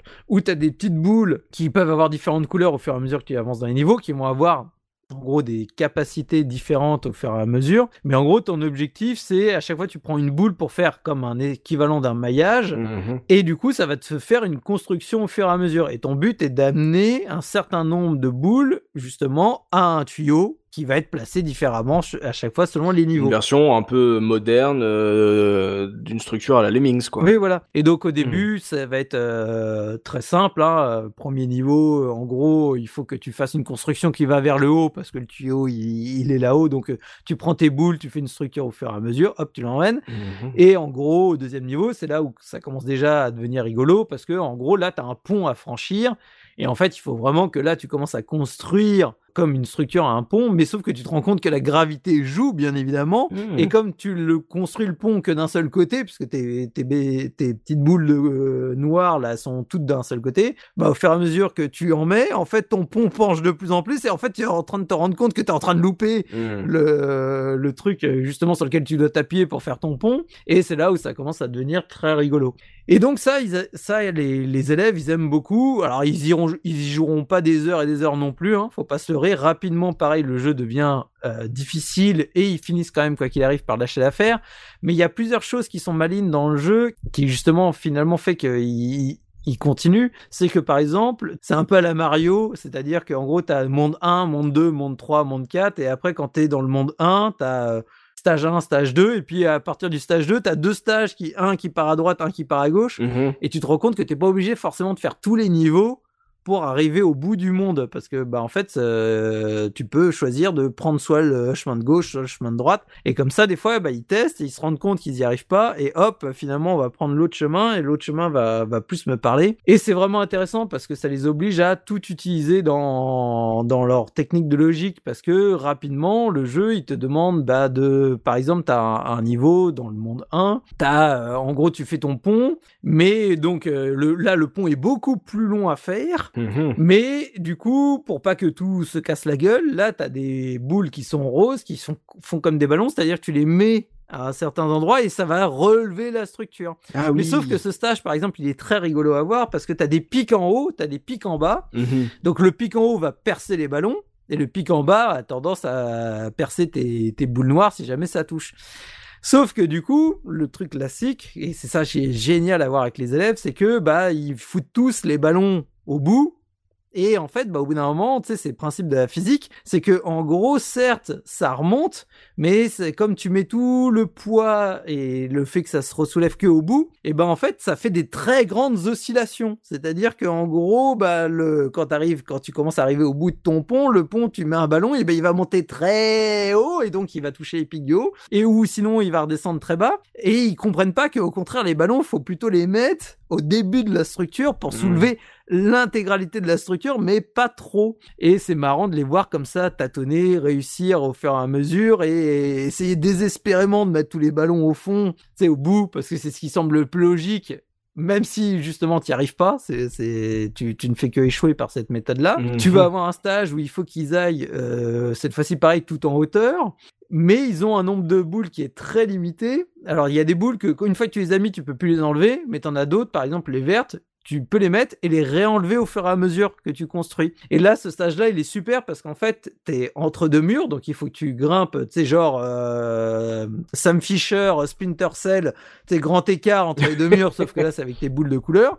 Mais sauf que les, le, le- les deux murs s'écartent au fur et à mesure, tu sais, ils sont pas droits Mhm. il s'écarte de plus en plus et donc au fur et à mesure que tu montes tu te rends compte que ton grand écart il devient de plus en plus difficile à faire. Mais comme tu es limité au nombre de boules bah tu galères à arriver jusqu'en haut. Mhm. t'as Ouais, t'as un stage où tu vas avoir t'es euh, comme dans un tambour de machine c'est-à-dire que en gros ta structure passe son temps à tourner et donc elle passe à chaque fois il, pareil ils doivent aller vers le haut mais sauf qu'au moment où ils ont presque fini en fait, bah, ta structure, elle est quasiment à 90 degrés sur le côté puisque le tambour continue à tourner et t'as toute ta structure qui se casse la gueule et il faut que tu recommences à tout remonter, etc. Enfin, il y a plein d'idées où tu passes ton temps, pareil, à faire des poids, des contrepoids. Il faut des fois résoudre les énigmes dans un certain ordre. Il faut utiliser les bonnes couleurs au bon moment, etc. Enfin, c'est super chouette à avancer et ça marche super bien en groupe Oui. parce que justement, euh, t'as pas forcément un ordinateur par élève, t'as pas forcément que des salles informatiques dans tous les collèges. Hein. j'en ai, j'en ai pas dans le mien. Donc, euh, du coup, là, tu vois, nous, on a sept postes euh, informatiques dans la salle de techno. Bah là, en groupe, ça marche super. Et en gros, c'est, mais mets-la là. Mais non, je t'avais pas dit de la mettre là. J'avais fait. Bon, attends, laisse-moi faire, je te montre. Et puis l'autre, il y arrive pas mieux non plus. Mais tu vois, c'est ils se chamaillent, mais ils avancent quand même. Après, moi, j'arrive à leur faire faire un peu un esprit compète, c'est-à-dire que sur ce jeu-là, comme euh, le chemin est relativement linéaire, quand je fais la séance, je leur dis, bah voilà, votre objectif, c'est de, euh, en gros, d'être le groupe qui est le premier à terminer le monde 1, quoi. Et donc, ça leur donne un espèce d'esprit de compète qui est que, attends, on va battre euh, les autres groupes, et en gros, c'est à nous de finir en premier. Du Mm. coup, ça fonctionne super bien. Donc, on euh, pas- et en plus, on l'a pas dit, le jeu il est beau, hein. c'est une très le belle jeu est 2D, beau, hein. il tourne sur des PC qui, qui sont à la ramasse et ça c'est cool. Ce qui est très rigolo à voir, c'est que après les séances, c'est de voir les élèves qui en scred essayent finalement de relancer le jeu, tu vois, parce que ils disent ah, c'est bon, il est toujours installé comme ça, plutôt que de suivre le cours, je vais jouer en douce. Sauf que bah, moi, une fois que la séance est finie, tout est tout est désinstallé des ordinateurs. Mais c'est très rigolo de les voir. Sais, genre innocemment, tu sais, tu les vois au loin taper le truc, tu sais, tu, non, non, c'est pas la peine, il, il y est plus le jeu. Donc voilà, donc c'est, c'est, c'est très très cool et ça fait partie des choses qui ont très très bien marché pour moi cette année. Voilà, c'est, j'ai pris beaucoup de plaisir euh, l'année dernière à, essayer de réfléchir comme ça un peu de manière euh, autrement les jeux, on va dire, ludo-éducatifs, Mhm. certes peut-être moins éducatifs dans le sens euh, connaissance brute, mais qui ont été extrêmement intéressants dans le sens, euh, on va dire, savoir-être, c'est-à-dire euh, être capable de d'imaginer des solutions, être capable de se dépasser, être capable de dépasser sa frustration de ne pas réussir à la moindre première difficulté et que ça demande euh, de réfé- enfin un peu de réflexion. Et euh, j'ai vu un truc sur World of Good, toi qui du coup le lancerais cette année, euh, il a eu une grosse mise à jour en 2019, genre euh, avec une retouche graphique. Ça veut dire que euh, ça, tu le sens ça euh, par rapport à, au jeu qu'on a connu en fin 2010, enfin fin En 2008, toute franchise, moi j'ai utilisé mon fichier d'install euh, Humble Bundle d'or Mhm. et du coup j'avais récupéré la, sais, mon install euh, de, de l'époque donc je suis même pas sûr Mhm. d'avoir la, la version euh, la dernière version mise à jour. Il faudrait que je regarde. Ouais. Bah, apparemment ils, ouais, ils ont fait une mise à jour. c'est- Ça vaut le coup de le Ouais. relancer. Après je sais Mm. pas si c'est juste une mise à jour graphique pour la- le passer en mode euh, HD. Appara- apparemment, il n'y a pas de nouveau contenu. C'est euh, ils ont re- retouché le, le jeu à la main, euh, les graphismes à la main. bah c'est c'est en gros c'est un équivalent de mode HD mais après Mhm. Euh, même le Bien jeu d'origine, alors bah certes les textes, enfin le, le visuel est pas net dans le sens où bah c'est une vieille résolution Mhm. de l'époque, mais franchement de toute façon vu le graphisme, euh, c'est pas ce qui va, c'est pas pour le graphisme que tu joues au jeu, hein, Mhm. c'est vraiment pour le plaisir de résoudre les énigmes et d'avancer euh, sur les puzzles au fur et à mesure. Et c'est c'est c'est ce que j'appelle les puzzles, tu sais, à mécanique physique, et c'est ça qui est super, c'est comme euh, bah, tous ces jeux où tu es obligé de construire en même temps que tu réfléchis. Et c'est, j'adore les bridge constructors et tout ce genre de trucs. Moi, j'a- j'adore. Tu, tu rigoles beaucoup à jouer à ce genre de jeu et ça marche, du coup, relativement bien avec les élèves. En tout cas, bien plus que d'essayer de leur faire un jeu de, d'écologie où ils savent pas où ils doivent cliquer, qu'il y a trop de texte et qu'il faut, oh là là. Dès que t'as plus de trois lignes de texte, t'es mort. Donc pas européo, on est d'accord. Ça, World of World of Good, tu as, as joué euh, Euh, je ça, crois que j'y ai joué un épisode de- sur mon sur ma chaîne, je crois. Je crois qu'on me l'a donné à jouer. Je sais plus sur quelle thématique c'était, mais il me semble que j'y ai déjà jeté un œil. Et euh, les petits trucs comme ça, effectivement, avec une vibe très euh, lemming, euh, truc de logique, de réaction en chaîne et tout, qui euh, qui est très intéressant. Et effectivement, même si bon, en soi, le jeu n'est pas développé comme étant un jeu éducatif. C'est un jeu qui correspond bien à cette tranche d'âge et pour la dé- et même l'introduction aux plus jeunes, que ce soit et aux jeux vidéo et à des notions de logique, c'est un jeu qui me fonctionne très bien, je trouve. Et j'ai et- et j'ai eu des super résultats, par exemple avec une élève qui est une élève Ulysse. Alors pour ceux qui ne connaissent pas, les élèves Ulysse sont des élèves qui ont un certain nombre donc de difficultés Mhm. qui peuvent être très prononcées et qui sont euh, en fait euh, une partie du temps en classe Ulysse, c'est-à-dire que c'est une classe à part du collège où il y a tous les niveaux et où il y a des personnes qui s'occupent donc de ces élèves-là en particulier. Ouais. Et régulièrement, ils sont aussi en inclusion en classe, c'est-à-dire qu'ils participent aux cours en classe. Mais des fois, c'est difficile, selon justement les handicaps qu'ils ont, de euh, réussir à vraiment les faire euh, progresser, avancer. Et j'ai une élève comme ça pour lequel les cours standards c'est extrêmement difficile pour elle à, à suivre. Mais quand je l'ai fait faire du World of Goo, mis, je l'ai mis tout seul sur son ordinateur et j'avais mis le vidéoprojecteur parce qu'en fait elle était sur mon ordinateur, c'est celui du professeur. J'avais laissé le vidéoprojecteur à côté pendant que je faisais justement pour les autres, je regardais du coin de l'œil Mhm. et elle s'en sortait vachement bien. Et comme quoi, tu vois, c'est le genre de truc, ça marche super. Mhm. Pour certains élèves, ça peut être euh, vraiment moteur et leur donner envie de, de se dépasser, d'aller plus loin. Là où habituellement, ils sont tout le temps que en difficulté, que en échec. Et c'est terrible pour un élève quand tu n'es que en échec tout le temps, tout le temps, tout le temps, sans jamais réussir euh, à faire quoi que ce soit. Et là, d'un coup, d'être en réussite, et bah du coup, ça leur donne une motivation et c'est ça qui est super cool à voir, c'est de voir cet élève d'un coup se, de, de voir, euh, tu sais, dans son œil, euh, tu sais, euh, d'un coup, ça y est, ça, ça m'intéresse, ça me donne envie, j'ai envie d'aller plus loin, j'ai envie d'essayer et qui t'en reparle après. Mmh, ouais, aussi parce que Nice. euh, pour ce genre de, de jeu, et c'est pour ça que ça fonctionne bien quand on décide de faire des choses qui sortent un peu de l'ordinaire en classe, notamment là le jeu que tu as fait à tes élèves, et le cas de l'élève qui est en classe Ulysse qui arrive, c'est que hum, du coup là c'est plus des connaissances euh, scolaires classiques, et même euh, là pour parler plus euh, entre guillemets avec des gros guillemets euh, scientifiquement, c'est pas les mêmes aires du cerveau qui sont demandées. Donc euh, forcément un élève qui ne peut pas suivre un cursus normal pour X ou Y raison, parce que même des fois ça relève du handicap et d'autres choses comme ça. Là en l'occurrence, ça fait qu'il y a une stimulation qui est hyper forte, mais dans une ère complètement différente, et c'est Mhm. hyper bien d'aller jusqu'à foutre le jeu vidéo dans l'enseignement. GG. Et mais c'est compliqué. hein. C'est bête à dire, mais quand j'ai commencé à faire mes recherches, au départ, je m'étais dit, oh, mais des jeux, je vais en trouver des dizaines. Tu des, justement, des dérivés de Serious Game, mais adaptés pour, pour des ados, je vais en trouver plein. Forcément, il y a plein de studios qui travaillent dessus, etc. C'est juste que j'en ai jamais entendu parler. Et déception absolue, quoi. Ou en tout cas, peut-être que je suis jamais tombé sur les bons forums ou machin autre, mais mais il y a vraiment quasiment rien. C'est désespérant. Bah déjà, moi, j'aurais pas cru que World of Goo, euh, c'est bien qui, qui, du coup, de, de pouvoir le ressortir et tout. Et effectivement, oui, avec la physique et les différents euh, états, ça, ça permet de faire une, une bonne réflexion. Et, euh, et ouais, je m'attendais. C'est bien de le remonter. J'avais oublié ce World of Goo. Euh, je sais pas, il est toujours il- aussi cool. trop. Mais il est vraiment Mm. toujours aussi cool. Du coup, pour la pour la pause musicale, Soubi, qu'est-ce qu'on va s'écouter sur ce World of Goo? Eh ben, je vous ai mis la musique d'intro parce que j'adore la musique d'intro. Euh, le, le, le jeu a une soundtrack qui est très cool, qui, s'écoute très bien. Elle dure euh, une cinquantaine de minutes en plus. Hein, euh, Ah ouais, ça doit être à peu près juste la, la moitié de la durée de vie du jeu. Parce que, en gros, si, si tu joues bien, le jeu doit se terminer aux, aux alentours des 2 heures, 2 heures et demie, je pense. Alors après, tu peux peut-être galérer un certain temps, le temps de comprendre sur, euh, sur des stages, mais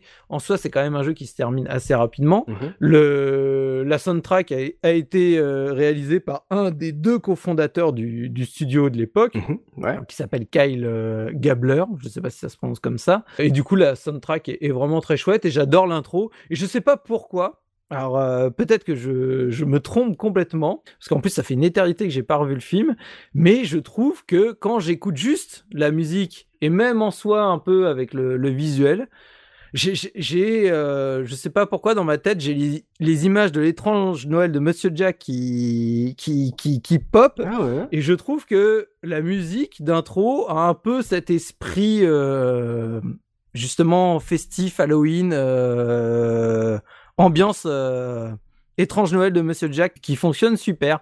Donc voilà, donc c'est pour ça que j'ai pris la musique d'intro parce que je l'adore. Et Oh. en plus, euh, je vous cache pas que je l'ai entendu en masse parce que du coup, à chaque fois qu'il lance le jeu, forcément, euh, je l'entends à chaque fois. Donc euh, pour le coup, elle m'a bien marqué. D'accord, et bah c'était World of Goo, c'était le choix de Subiku, on s'écoute ça. En plus, vous avez un petit défi pendant la pause musicale, histoire de, de vérifier euh, les, les parentés avec Jack.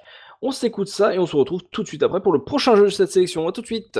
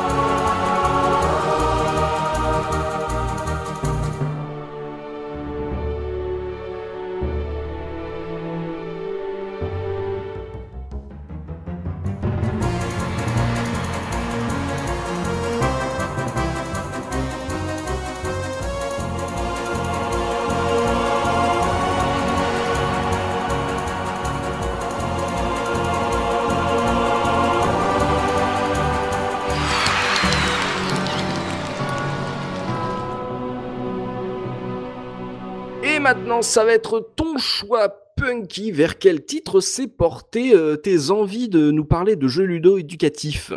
Alors, euh, je vais vous parler de mon tout premier jeu ordinateur à souris, euh, voilà, qui s'appelle Disney Atelier de jeu Le Roi Lion.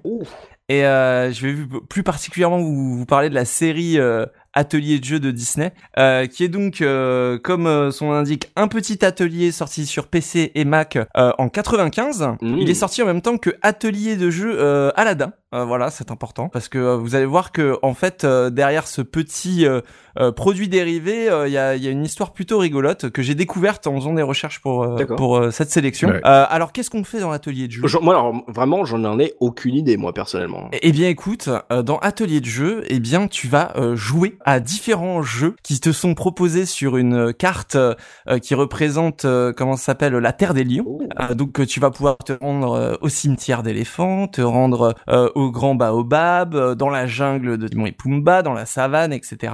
À différents endroits emblématiques du film. Et en fait, chaque endroit, euh, eh bien, il y aura un ou plusieurs mini-jeux disponibles Mhm. qui sont tous débloqués dès le départ. Et euh, c'est simplement euh, un petit jeu euh, plus ludo qu'éducatif parce que c'est c'est des petits jeux. Alors il y a des jeux de memory, euh, il y a des petits jeux d'adresse où il faut euh, manger des insectes. euh, on va avoir un petit puzzle. euh, on va avoir des petits jeux de, de Simon euh, où il va falloir retenir des notes de musique et les rejouer, euh, des coloriages, relier les points, etc. Mhm. Tout ce qu'on va trouver en fait dans un dans un petit euh, magazine qu'on s'achèterait l'été avant de partir en Mhm. vacances Ok. et euh, ou un journal de Mickey par exemple.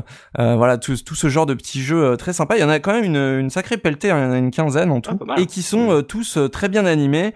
Euh, avec des graphismes similaires au film. D'ailleurs, je crois qu'il y a carrément des peintures euh, de, de décors qui ont été reprises directement du film. Mhm. Toutes les voix françaises sont là, euh, sauf peut-être Rafiki, euh, qui n'a pas le bon doubleur, mais sinon tout le reste, Ah. impeccable. C'est sorti en quelle année? 95. D'accord, ok. Donc, euh, et c'était sur CD-ROM. Ouais. Donc, euh, Mhm. on pouvait mettre des fichiers son grâce à la technologie du compact disc. C'est le genre de truc où vous savez, vous allez découvrir des mini-jeux même même après y avoir déjà joué plein de fois parce que vous aviez pas pensé à cliquer à cet endroit du décor qui déclenchait euh, telle animation et qui emmenait vers euh, tel mini-jeu. Oui. C'est ce genre de euh, ce, ce, ce genre de point and click euh, riche. Alors, truc que je ne comprends pas du coup, euh, j'ai moi, depuis le début de ce podcast ludo éducatif, je découvre plein de trucs parce que c'est pas du tout le genre de de logiciel ou de jeu que j'avais chez moi. Là, quand tu me parles justement de Disney, je me dis ah ok, je, je suis en, en terrain connu. Là, tu vois, je maîtrise un peu, un peu plus. Et tu me dis que c'est plus ludo qu'éducatif. Et là, je comprends pas quelle est la différence entre du coup ces petits jeux-là, donc Atelier Disney, Mhm. et en fait les les jeux Roi Lion qu'on a eu sur Mega Drive et tout, tu vois, genre. euh, C'est alors euh, c'est pas du tout euh, on n'est pas du tout sur un platformer ou un axe 2D, on est vraiment sur quelque chose euh, pointé cliqué, c'est-à-dire on va cliquer sur la map et on va avoir tout de suite une réponse euh, soit musicale, soit on va avoir un dialogue. Souvent c'est Simba euh, ou Zazu qui nous parlent, on va cliquer sur des trucs ils, nous, ils vont nous dire là tu peux jouer à tel tel truc etc. Mhm. Là le côté éducatif euh, déjà il est dans certains mini-jeux, Euh, on a des petits pendus, on a des petits jeux de maths euh, etc. Ah d'accord. Euh, ouais, d'accord, alors c'est très léger, hein. Euh, mais surtout, Mhm. euh, moi je le prends comme un, un jeu d'éveil à, à l'utilisation de l'ordinateur Mhm. Euh, et de la souris, Ouais, et plutôt de la souris. Mhm. Parce que ça va être beaucoup des jeux où il va falloir faire glisser des choses. Euh, par exemple, le puzzle, on fait glisser les pièces. euh, il faut cliquer à certains endroits. Il y a des petits, vraiment des petits jeux d'adresse. Euh, donc euh, moi, en tout cas, j'en ai ce souvenir. Mhm. Euh, j'ai découvert ça euh, chez mon cousin et chez ma tante, euh, donc sur le PC de, de ma tante, qui devait être un Mac, je crois. Je suis même pas sûr. Ouais. Et je me souviens que c'était ma découverte de la souris. Que je ne connaissais pas puisque euh, le seul truc qui ressemble à un ordinateur que j'avais testé avant c'était l'Amstrad de ma maman Mhm. donc euh, on va dire que c'était relativement nouveau et je trouve que bah ce jeu m'a un peu tout appris cliquer double cliquer tu vois il y a il y a, il y a- Ouais. il y a pas mal de il y a pas mal de choses qu'on me demande cliquer glisser euh, de déplacer Euh, donc je pense que pour un enfant ça peut être intéressant dans le sens où euh, pour l'apprentissage de l'ordinateur ça peut être agréable surtout que c'est dans un univers euh, que voilà nous on connaissait avec mon cousin on était on était deux dessus d'ailleurs il y a certains jeux qui sont des petits jeux de plateau qui se jouent à deux euh, où c'est du tour par tour. euh, donc on se passe la souris chacun notre tour et on place notre petit pion. Mhm. Euh, donc ça c'est plutôt sympa aussi.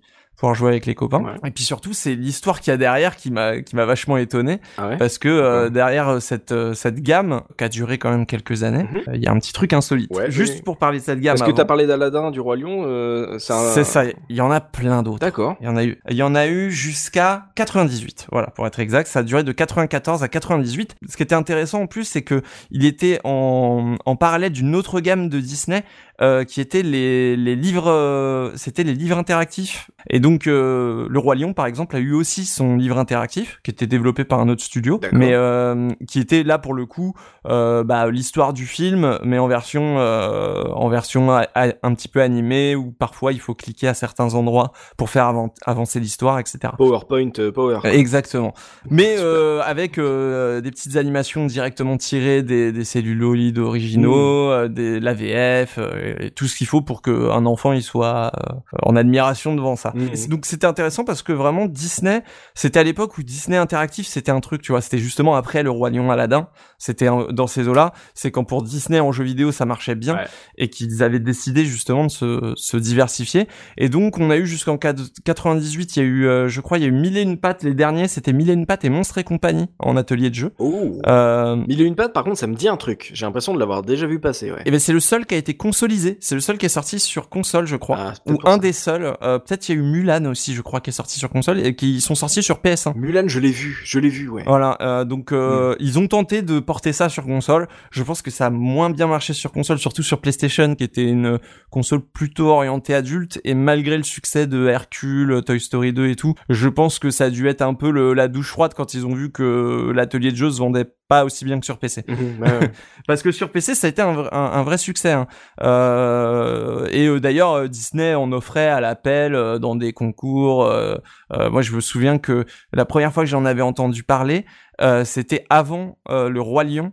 Dans la VHS du Roi Lion, t'avais des publicités avant les films dans les VHS. Oh, oui. Et tu avais la pub pour ce jeu, entre calé entre deux pubs pour Disneyland. tu avais la pub pour Sur ce jeu. CD-ROM et CD-ROM PC. Exactement. Et euh, c'est là, c'est c'est là où j'en avais entendu parler la première fois, et c'est vrai que ça rendait un petit peu du rêve. Mm. Pour finir de teaser un petit peu sur le, le studio qu'il y a derrière ça, parce que l'histoire est quand même rigolote, D'accord. c'est un studio qui s'appelle Griffon Software Corporation. Et en fait, à la base, c'est pas du tout un studio de jeux vidéo. C'est ça qui est intéressant. C'est que c'est un studio qui fait des effets spéciaux et euh, du design en général. Euh, C'est-à-dire que c'était un, un studio qui fournissait des outils pour créer euh, des designs, Mhm. euh, que ce soit euh, des effets spéciaux ou euh, simplement par exemple des concepts d'emballage, des flyers, euh, des prévisualisations pro- produits dérivés, etc. D'accord. Et ils ont pas mal bossé dans le cinéma euh, juste à, à, à cette époque.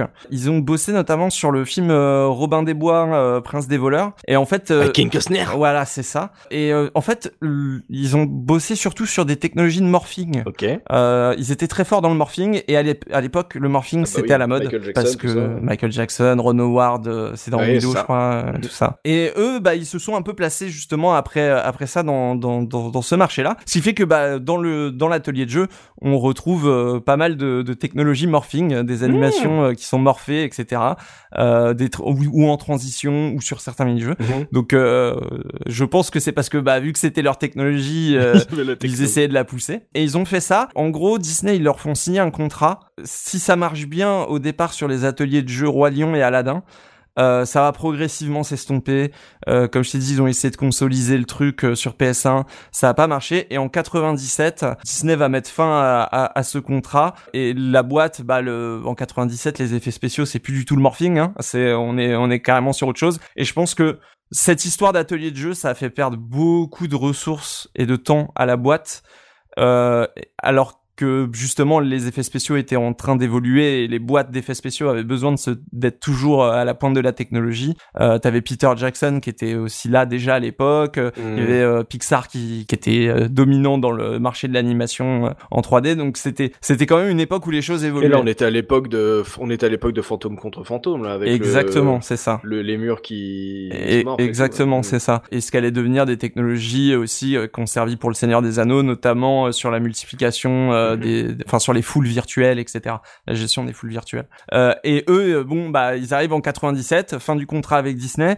Ils ont pas bossé sur grand chose d'autre à côté parce que c'était quand même un, un, petit studio, tu vois. Mhm. Et du coup, bah, euh, ils sortent de ça. Ils, ils- je crois qu'ils ont fini leur contrat avec Disney. Il leur restait quelques jeux euh, qu'ils ont sortis tout au long des années 2000. On sent qu'ils ont eu du mal à les sortir parce que les derniers, euh, tout ce qui est Monstre et compagnie et tout, sont beaucoup moins euh, recherchés, fouillés. Mais euh, voilà, euh, euh, il reste de Griffon un, logi- un logiciel d'animation qui a un peu duré. Mhm. Euh, le, le, le mec qui a créé, euh, enfin un des mecs euh, qui, qui a créé euh, la boîte et qui était un bah souvent comme les mecs qui créaient les boîtes de de- d'effets spéciaux à l'époque était un un petit génie euh, dans dans dans dans la gestion d'algorithmes, dans les dans les softwares, etc., dans la création de software justement pour créer de l'animation, etc. Lui, il- le, le, le dernier truc, grand truc qu'il a fait, c'est qu'il a bossé euh, sur une euh, une génération de caméras GoPro Mhm. au niveau euh, des capteurs et tout. Voilà. Donc euh, il, il est resté un peu dans l'industrie, mais euh, plus dans la technique, quoi. D'accord. Euh, mais c'est- marrant que Disney soit allé chercher un, une boîte qui fait pas forcément du jeu vidéo et tout pour euh, pour une gamme qui est. J'aime bien ce que t'as dit sur le fait que c'est un peu un éveil pour euh, un jeu d'éveil euh, et de découverte de l'ordinateur pour les on va dire les 3 5 ans, 3 7 ans. Ouais, je pense. Ouais. Et c'est marrant de se dire que euh, ils ont pris une boîte qui ne faisait en fait pas ça, tu vois. Mm. Du coup, c'est très bizarre sur leur CV à ces gens-là. C'est ça. Et puis alors, euh, il le disait au départ. Donc la personne dont je vous parlais, hein, c'est euh, Gabriel euh, Gabriel Wilens- Wilensky. J'espère que j'écorche pas son nom. C'est lui en fait qui avait poussé euh, chez chez Griffon de base pour les Activity Center et c'est lui qui les a proposés à Disney. C'est-à-dire que Disney les a pas embauchés avec une demande particulière. C'est vraiment, c'est vraiment lui qui est arrivé avec cette idée de, de, de prendre un CD-ROM euh, PC et d'en faire un truc animé pour les gamins et d'associer ça euh, euh, au film Disney. Du coup, quand euh, ça s'est estompé et Disney, que Disney a coupé le contrat, bah lui, euh, avec sa boîte, s'est retrouvé un peu en mode euh, qu'est-ce qu'on fait? On a un peu du retard euh, par Mhm. rapport euh, aux technologies des autres. Comment on se recycle? Et ils ont pas vraiment euh, réussi à, à rebondir là-dessus et la, la boîte a fermé en 98. courte vie, euh, mais euh, comme tu dis, c'est des jeux, euh, ils en ont fait quand même pas mal en quoi en 4 ans. C'est ça. Du coup, par rapport à des à- aux jeux qu'ils faisaient, tu vois, les Royons, les Aladdin et des trucs comme ça, même les les petits jeux à Patoon euh, PS1, euh, qui étaient pas forcément super ludiques non plus, tu vois. Ouais. C'est des, moi j'en ai, j'ai j'en- j'ai aucun pote qui n'a eu ça. C'est- C'est vraiment un succès ce genre de, de jeu là. Tu les tu les tu les revois dans le rétro, dans les trucs comme ça? Justement, euh, ces ateliers de jeux sont arrivés pile entre les jeux Mega Drive et la sortie euh, des jeux, euh, comme on a vu, euh, qui étaient faits par des studios de commande type euh, Traveler Tales, euh, etc. Mhm. Toys for Bob, par exemple, a aussi bossé à cette époque-là sur un jeu sans un dalmatien, etc. Donc c'était vraiment Disney qui prenait des studios de commande après. Mhm. Mais c'est, je pense, le succès sur PC de ce, de ces Activity Center avec la, la campagne de pub euh, qu'il y avait avec dans les VHS et tout ça a été un petit succès quand même. Je pense que Disney s'attendait pas en sortir, à devoir en presser autant. Et je pense que ça les a poussés à s'investir sur les consoles 3D et à dire il faut qu'on ait nos jeux vidéo parce que le jeu vidéo c'est un marché qui a, qui a des possibilités et qui peut euh, vendre euh, même euh, passer la nouveauté. Parce que c'est vrai que Aladdin et le roi lion euh, même les jeux Disney de la Mega Drive on restait encore dans quelque chose de, de nouveau et avec beaucoup de jeux qui marchent et beaucoup de jeux qui marchent Ouais, pas. ça- sur la PlayStation, on a quand même eu beaucoup d'exemples de jeux qui étaient euh, euh, qui étaient du jeu à licence et sur lequel on pouvait s'attendre à euh, s'at- s'attendre à avoir un produit tout juste moyen et qui étaient des jeux euh, qui ont marqué toute une génération. Je pense à Toy Story 2, je pense à Hercule, qui pour moi aujourd'hui sont aussi cultes qu'un Aladdin ou le Roi Lion. Et je pense que ces ateliers de jeux, ça a permis à Disney de prendre conscience que le marché il existait réellement et que c'est des joueurs qui pouvaient accompagner de de, de, de leurs deux ans jusqu'à euh, jusqu'à ce qu'ils soient jeunes adultes avec des jeux vidéo. Mhm. Euh, après, euh, Disney Interactive a fermé dans les années 2010 et malheureusement, c'est c'est pas un truc qu'ils ont gardé parce que le marché du jeu vidéo a changé aussi à côté. C'est devenu autre chose. Les les jeux vidéo pour enfants, c'était c'est c'est c'est plus c'est plus des jeux éducatifs maintenant. C'est plutôt des jeux mobiles. C'est plutôt euh, des jeux gratuits, des free to play. Mhm, Je pense oui. que c'était un petit miracle et c'était dû aussi au statut du, du jeu vidéo à l'époque et du, du PC qui commençait à s'installer dans les foyers, de la 3D qui commençait à arriver, etc. Ouais, de Windows 95 en fait. Hmm. Je me dis, mais oui, c'est la même époque que euh, le cou- le le jeu faire un film avec Steven Spielberg. C'est ça. Ouais. C'est vraiment euh, le CD-ROM coûte tellement pas cher que du coup, on peut se permettre de faire des des expériences interactives euh, sur ordinateur avec Windows 95 parce que Windows 95 explose dans les foyers euh, et pas que des, des classes un peu UP. C'est en fait ouais, c'est l'initiation par Disney euh, de foutre le une souris dans la main d'un enfant.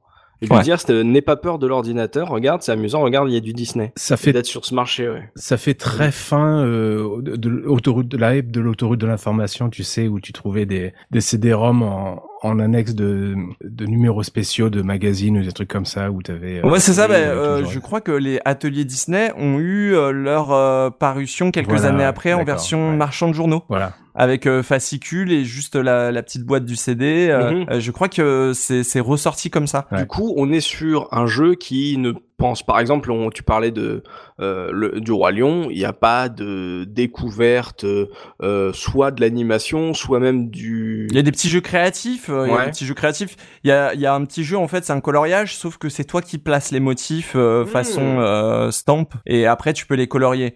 Donc euh, il y, a, y a des petits trucs de créativité où tu choisis ton décor en fond, etc. Mais il y a rien de vraiment euh, éducatif, quoi. Ah, Ok, ouais, on est on, on est sur le jeu d'éveil euh, de cette euh, sélection en fait. Exactement. C'est mignon en fait. Mm. Il y a, y, a, y a un petit jeu de société qui est plutôt malin, qui je crois euh, doit exister en vrai. Hein, c'est pas un truc qu'ils ont inventé, mais où tu dois placer. euh, c'est une espèce de morpion, euh, mais avec des, des pions et un plateau. Euh, où tu dois faire une ligne avec euh, des jetons. Et celui-là, il joue à deux. Je me souviens que j'avais passé pas mal de temps quoi, avec euh, mon cousin dessus, euh, juste à se faire des parties, à voir toutes les stratégies possibles. En réseau, en live. Euh, Et non, bah non, parce que c'est un, chacun son tour, donc on se passait la souris. Euh, euh, on était deux, euh, deux petits gars euh, à partager le, le grand fauteuil de PC euh, de ma tante et à être, euh, à être à se partager la souris, euh, à faire les coloriages, à, dé- à décider les couleurs ensemble. Moi, j'en garde le souvenir de la première fois que j'ai tenu une souris dans ma main et que j'ai appris à l'utiliser. Mhm, Euh, ouais, ouais, ça. et, et, et ce jeu m'a fait, me l'a fait faire naturellement en fait. Mm, ouais. Ça code pas euh, ce genre de jeu euh, si ça a été imprimé euh, en masse.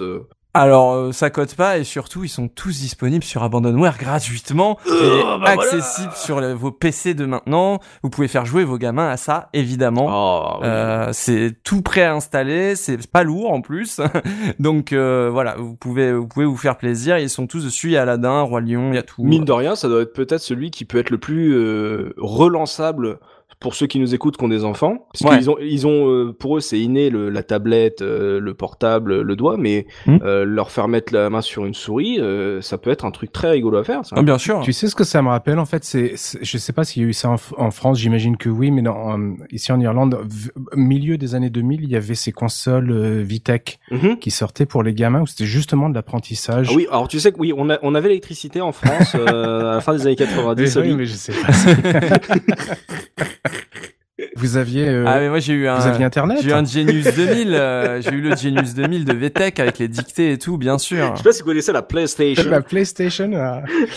euh... oui, j'ai plus ce que je voulais dire du coup.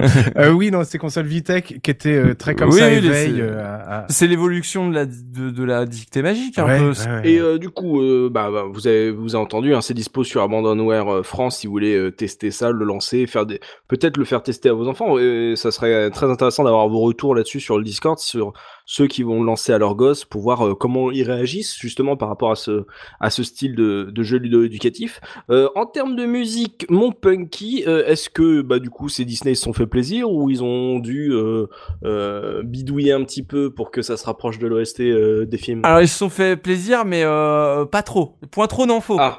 Euh, euh, en gros, euh, pendant tout le jeu, vous allez surtout avoir des bruitages. Il n'y a pas, de- il y a pas de musique de fond, il n'y a pas de musique d'ambiance. Oh merde C'est du bruitage et, euh, et des dialogues. Euh, cependant, il y a quand même une petite reprise d'Akuna Matata euh, pour introduire le jeu. Ah. Obligé. hein. Voilà. Donc euh, elle est très courte, hein. Profitez-en, elle dure pas longtemps. C'est euh, c'est une petite friandise, mais voilà. Sinon non, c'est que du bruitage. Je pense que Hans Zimmer ne voulait pas. ouais, bah, je pense que c'était peut-être plus facile pour eux de pas s'encombrer de ça. Ah, c'est le problème du CD, hein, on peut pas mettre de musique. Trop compliqué. Et puis aussi, il y a plein d'extraits de films. Je l'ai pas dit, mais il y a plein d'extraits du film euh, gratos euh, dans le Mm. CD. Voilà, en compressé évidemment, FMV, euh, tout ça, mais en VF et euh, des vrais extraits du film de une bonne minute, une minute. Ah, vous avez eu le film en France en plus. Bien joué. Ah ouais, c'est vrai, on l'a eu. Et en français. C'est la version Mondovision qu'on a eu. C'est l'histoire. Ok, bah on s'écoute ça, cette petite interlude de l'atelier de jeu de Disney. C'était la sélection de Punky. On s'écoute ça, on se retrouve tout de suite après. Thank.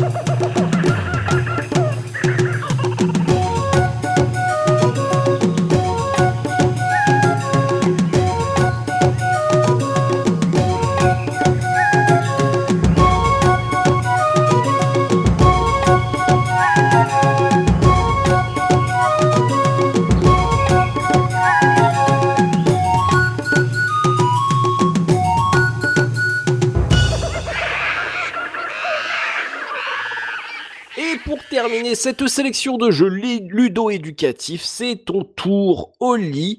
Euh, voilà, en Irlande, à quoi ça jouait euh, en termes de jeux ludo-éducatifs? Quel a été ton choix sur cette sélection? Euh, ben moi, je vais faire un, un- un bon gros vieux saut en arrière. On va parler d'un jeu à l'ancienne. C'est le c'était de 84. Donc, euh, bah, j'étais encore, j'étais en France à l'époque. Ah ouais, moi j'étais, j'étais pas de ce monde. Voilà, ouais. Et comment t'as fait? T'avais pas l'électricité du coup? Non, non, bah, c'est mon cousin qui avait une manivelle pour faire. un- Ah voilà. Ouais. Euh, c'est sorti donc sur MSX. Un jeu euh, euh, de Konami euh, sorti sur MSX. Et je crois que c'est. Est-ce que c'est la première fois qu'on parle d'un jeu MSX sur la case? Euh, pas sûr sûr, mais euh, ça sera pas le dixième. Hein. euh. Ah ouais, ouais, ouais, ouais, oui, voilà. ouais. Alors je dis que c'est exclusif au MSX, c'est pas complètement vrai. C'est- Il est aussi sorti sur la ColecoVision, mais c'est en gros les mêmes machines. Euh, je pas faire un, cours d'histoire rétro, mais c'est inspiré de la Spectra Vidéo et bon, bref. Donc le jeu, ça s'appelle Monkey Academy et comme le nom l'indique, bah c'est un, petit jeu de maths. Ça se présente euh, comme un, jeu d'arcade, un vieux jeu d'arcade, un tableau. Quoi, il y a trois plateformes sur l'écran, donc ça fait un peu, c'est comme Burger euh, Time, euh, Mouser, Donkey Kong. Quoi, c'est vraiment dans l'esprit. euh, Ouais, dans l'esprit de ces jeux-là à un tableau. Et euh, bah tiens, en parlant de Donkey Kong, tu incarnes justement un singe, donc Monkey Academic, tu contrôles le joystick, Mhm. qui doit, bah, c'est l'époque qui veut ça, retrouver sa chérie. Et bah c'est oui, c'est à peu près le synopsis de la boîte. Il faut retrouver ta chérie et pour ça, il va falloir résoudre des équations de maths. Alors je dis équations, c'est des petits problèmes de maths pas bien compliqués. Mais vous allez voir, ça, ça se complique un, petit peu. Donc, Mhm. ça se présente, donc j'ai dit un tableau, et en gros, en haut, tu as un petit problème de maths qu'il va falloir résoudre. Euh, Il y a juste un chiffre qui manque, donc ça va être genre euh, 15 plus point d'interrogation égale 18. Mhm. Et le but, ça va être de, retrouver le chiffre dans, le- dans le Ah, niveau. bien. Voilà, ouais. Donc pour ça, bah tu, euh, il va falloir se, se balader dans les plateformes et sous les plateformes elles-mêmes, tu vas trouver euh, des espèces de petits rouleaux euh, de papier. Moi, j'imagine que c'est du papier, du tissu, peu importe. Mais des rouleaux euh, qu'il va falloir dérouler pour révéler le chiffre Mm. ou pour révéler un chiffre en tout cas. Il y en a une dizaine à, à, à l'écran et il va falloir trouver le bon et non seulement ça, mais il va falloir le, le rapporter après pour euh, pour résoudre le, le problème. Mais bien sûr, c'est un jeu, euh, c'est un jeu avant tout, c'est un jeu d'arcade, c'est un jeu Konami. Donc, eh ben, il y a des ennemis et puis il y a des obstacles sur la route. Donc, euh, les ennemis, bah, c'est des crabes qu'il va falloir éviter. Soit les éviter, soit les éliminer en, en leur jetant des fruits parce que euh, voilà, c'est le côté éducatif. Les crabes ont peur des fruits. Et qu'on a trouvé le bon chiffre, du coup, il faut l'amener tout en haut à ta chérie qui va l'amener euh, sur l'équation pour euh, pour la résoudre. Donc, c'est aussi simple que ça. Mais quand je dis c'est Et simple, tu, et tu le sais à quel moment que t'as pris le bon chiffre? Bah, parce que tu as vu l'équation qui est en haut, quoi. Donc, euh, Oui, oui, 15 non, mais je veux dire, euh, si- par exemple, si tu, si tu es nul en maths, Ah. tu peux prendre le mauvais chiffre et aller tout en haut, c'est Et ça? voilà, et voilà, et c'est là, c'est là que ça se complique parce que quand tu as le bien. chiffre, déjà tu peux pas récupérer les fruits pour euh, tuer les crabes, donc il va falloir sauter. Le temps est bien sûr limité, Mhm. Donc tu peux mourir si tu euh, tombes à court de temps si tu hésites un peu trop. Et si tu te trompes trois fois, donc si tu rapportes trois fois le mauvais chiffre, eh ben tu meurs Oh. aussi, donc tu perds une vie. Euh, donc bah ça rajoute pas mal de petites couches, euh, pas vraiment euh, compliquées euh, individuellement, mais des petites couches de difficulté, et surtout de stress, Carrément. parce que les, les, les problèmes mathématiques, bah de, je dis des problèmes mathématiques, c'est juste des petits euh, des petits problèmes de, de CP quoi, mais deviennent de plus en plus, euh, on va dire difficiles avec les niveaux. Donc ça commence avec euh, des petites additions simples, euh, des additions des fois à deux chiffres, donc il y a un chiffre qui manque, il faut retrouver le bon, des, Mhm. des, des, des, euh, soustractions, euh, des multiplications, des divisions. Ouais. et après un peu tout, des parenthèses qui se rajoutent ici et là. Ouais. Ça a l'air tout bête comme simple, comme ça. C'est, c'est, ça a l'air simple, mais très rapidement, tu vas stresser comme pas possible pour trouver la solution. Ah bah moi, tu vois, tu directement quand tu me parles de ça, moi ça me fait penser, il y a un, un jeu similaire dans le récent It Takes Two euh, que tu joues à deux, où euh, il faut faire du calcul mental à deux.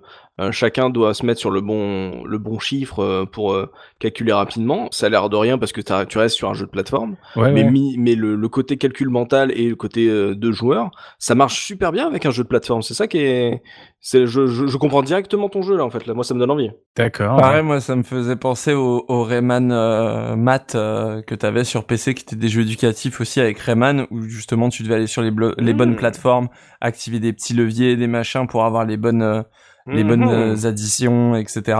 Donc euh, pareil, je trouve que ça c'est Ça ça fonctionne bien. ça rend le jeu de plateforme euh, direct ultra mental.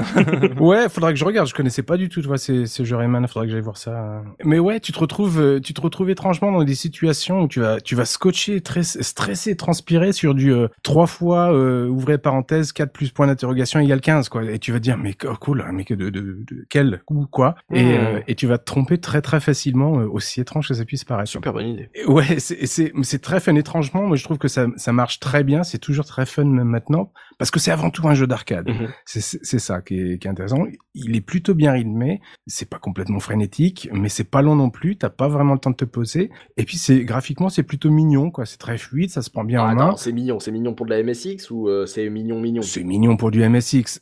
C'est- de l'écran noir, mais les sprites sont mignons. Moi, je quoi. trouve ça mignon. Ouais, hein. voilà, ouais. Ouais, voilà, le sprite, c'est, euh, ça me fait penser à, à comment ça s'appelle Bubble Bubble là. C'est, Exactement, ouais. c'est coloré et tout, euh, c'est Ouais. mignon. Il y a les petits fruits, machin. C'est c'est pas effectivement, c'est pas euh, c'est pas beau comme un, un jeu roi lion quoi.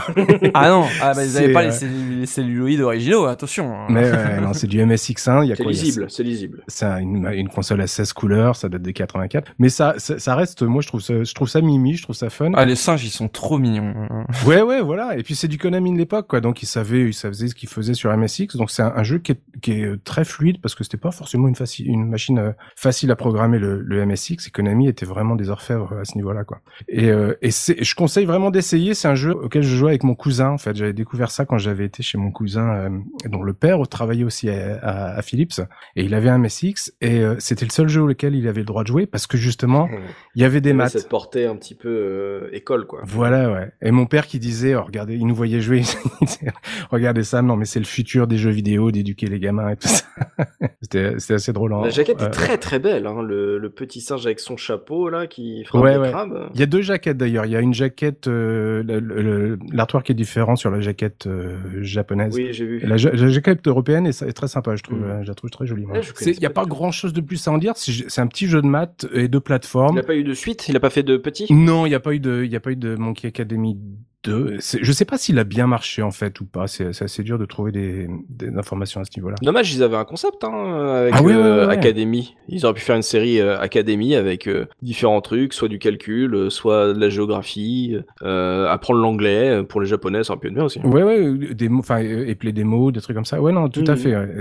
Et ça marche très très bien parce que c'est avant tout ce que j'ai dit tout à l'heure. C'est avant tout un, un jeu, un jeu d'arcade, quoi. Donc ça, ça passe très bien. Donc je conseille vraiment vivement d'e- d'essayer ce, ce petit jeu-là. Puis, puis ce qui est cool avec les- le fait qu'ils aient choisi les maths, c'est qu'au moins pour la localisation, Oui. nous, on peut en Ah, profiter. il y a pas de traduction nécessaire. Alors la question que je vais me poser, c'est que est-ce qu'il a été, euh, il est ressorti dans une collection Konami, euh, genre sur PS2 Alors ça, je sais pas. Tiens, je, ça m'étonnerait parce qu'il y y a plein d'autres jeux. Je pourrais, faut, faut vérifier. Mais il y avait tellement d'autres très bons jeux Konami à ressortir sur cette collection-là. Je sais pas si euh, ça fait parce que ça fait vraiment partie de ces petits jeux d'arcade qui, euh, qui pendant une période en tout cas ont mal vieilli ou, ou personne à qui, auquel personne voulait toucher. Mhm. Tu sais, maintenant on- aime, on aime bien ça de se surplonger dans ces trucs-là, mais il y a, y a eu vraiment eu toute une période de, de fin. Euh, toutes les années 90 où personne voulait toucher à ces trucs-là. Donc C'est euh, dommage ça, parce que comme l'a l'a dit Punky, euh, avec, le, avec les maths, euh, bah du coup, euh, tu parles à tout le monde en fait. Absolument, Euh, ouais. ouais. Et, et, et c'est euh, bah, c'est une petite perle exclusive de Konami sur MSX. Quoi. Je trouve ça assez important aussi euh,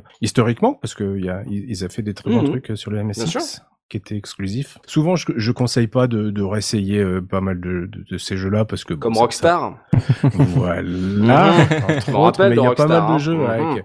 Il y a la nostalgie euh, aide beaucoup pour les apprécier, mais celui-là, je pense qu'il il est tout à fait, euh, il est tout à fait appréciable sans, sans nostalgie aucune. Mais mériterait une petite ressortie. Je, je, conseille moi de faire ça si on veut essayer de faire ça euh, live sur Twitch. Je l'avais fait ça une fois et alors là le stress monte euh, très très vite au niveau 10 parce que tu sais qu'il y a des gens qui te regardent et tu dis non mais faut pas que je me plante sur une addition quoi. C'est clair. et ça rend tout de suite c'est très fun hein, et tu te plantes bien sûr il faut l'accepter quoi. Mm. Mais euh, c'est tout de suite très fun. Ah bah oui bah tu bah Kaioz copain de Punky voilà le, le, boss du Twitch game qui joue à Golemat. voilà. Ouais. ouais ouais ouais. Bisous sur son, sur son Twitch. Ouais. Voilà qui fait du Kawashima en, en live avec euh, maintenant ce sont des centaines de spectateurs et euh, le stress monte. Ah, t'es milliers. millions. Or, or, que la, la, la personne est, est, est, nulle à en calcul. Ah euh, bah c'est pour ça que personne. moi, par exemple, je fais pas. Je, je me préserve en termes d'humiliation publique. Euh... je, je, tiens ma santé mentale. C'est ça. C'est-à-dire que tout à l'heure, Oli, il a dit, il a dit factoriel, et moi, j'ai fait un brain fart. Euh... ah ouais. Il a juste inspiré. J'ai failli couper ouais. la con. Hein.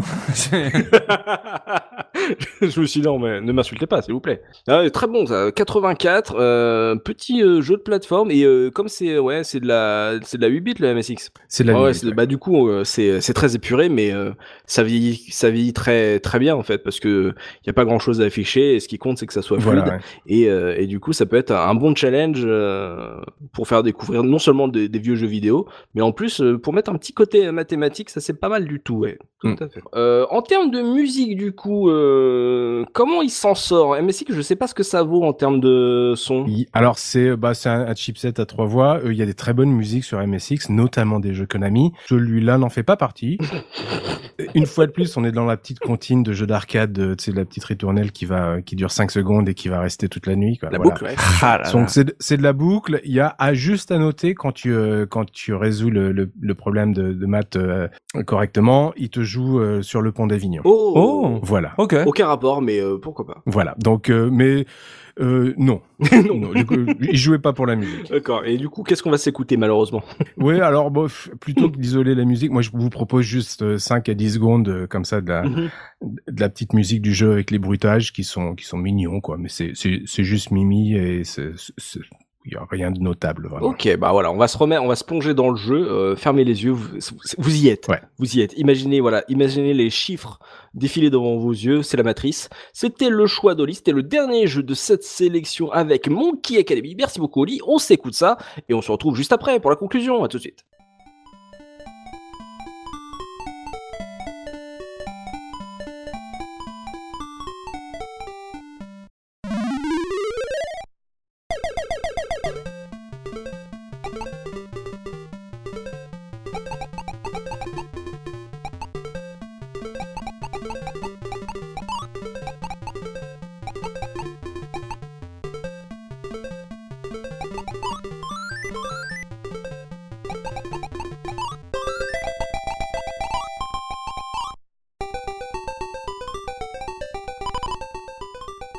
Et c'est la fin de cette sélection du mois consacrée aux jeux ludo-éducatifs. On espère qu'on vous a fait passer un bon moment avec nous, qu'on vous aura donné envie de jouer à ces euh, vieux titres. Alors, si c'est pour Européo, ça va être galère, mais n'hésitez pas. hein. Un petit, un petit MPM euh, voilà, ça passe. On, on- on trouve, on trouve un moyen. Merci mes caseurs et merci Mielis d'être venu avec nous. Oh, ça fait plaisir. C'est quel invité de marque, hein, euh, parler du, du jeu le plus inconnu au bataillon avec en plus toutes tes recherches académiques. Je crois qu'on n'a jamais eu autant d'intelligence dans un podcast euh, de la case rétro. Là, je, on en Tu m'as demandé un jeu qui changeait un petit peu, un peu original. Je t'en note de non, je voilà, tu.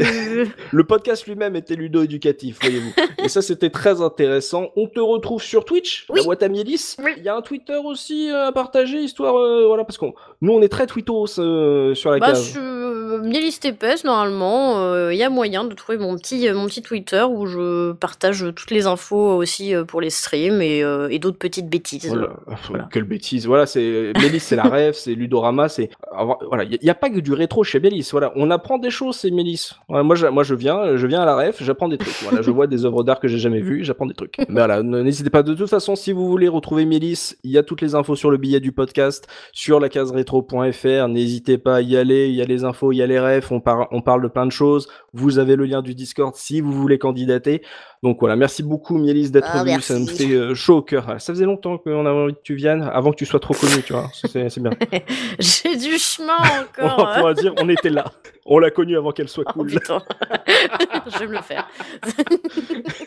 Merci beaucoup, Mélisse, et merci, Merci les caseurs. à vous. Donc, n'hésitez pas d'ailleurs à nous laisser votre propre sélection euh, dans les commentaires du billet sur la case rétro.fr, ceux que vous avez fait à l'époque, ceux que vous avez découvert entre temps. vous pouvez aussi proposer un futur thème à aborder en nous laissant une note euh, et un petit commentaire hein, sur notre page iTunes ou euh, Podcast Addict aussi. Vous pouvez le faire sur Podcast Addict maintenant euh, afin de soutenir le podcast. On se donne rendez-vous le mois prochain. Nouveau thème, nouvelle sélection. C'était la case rétro. À la prochaine. Salut, salut. Salut. Salut. Salut. Salut, salut, à bientôt.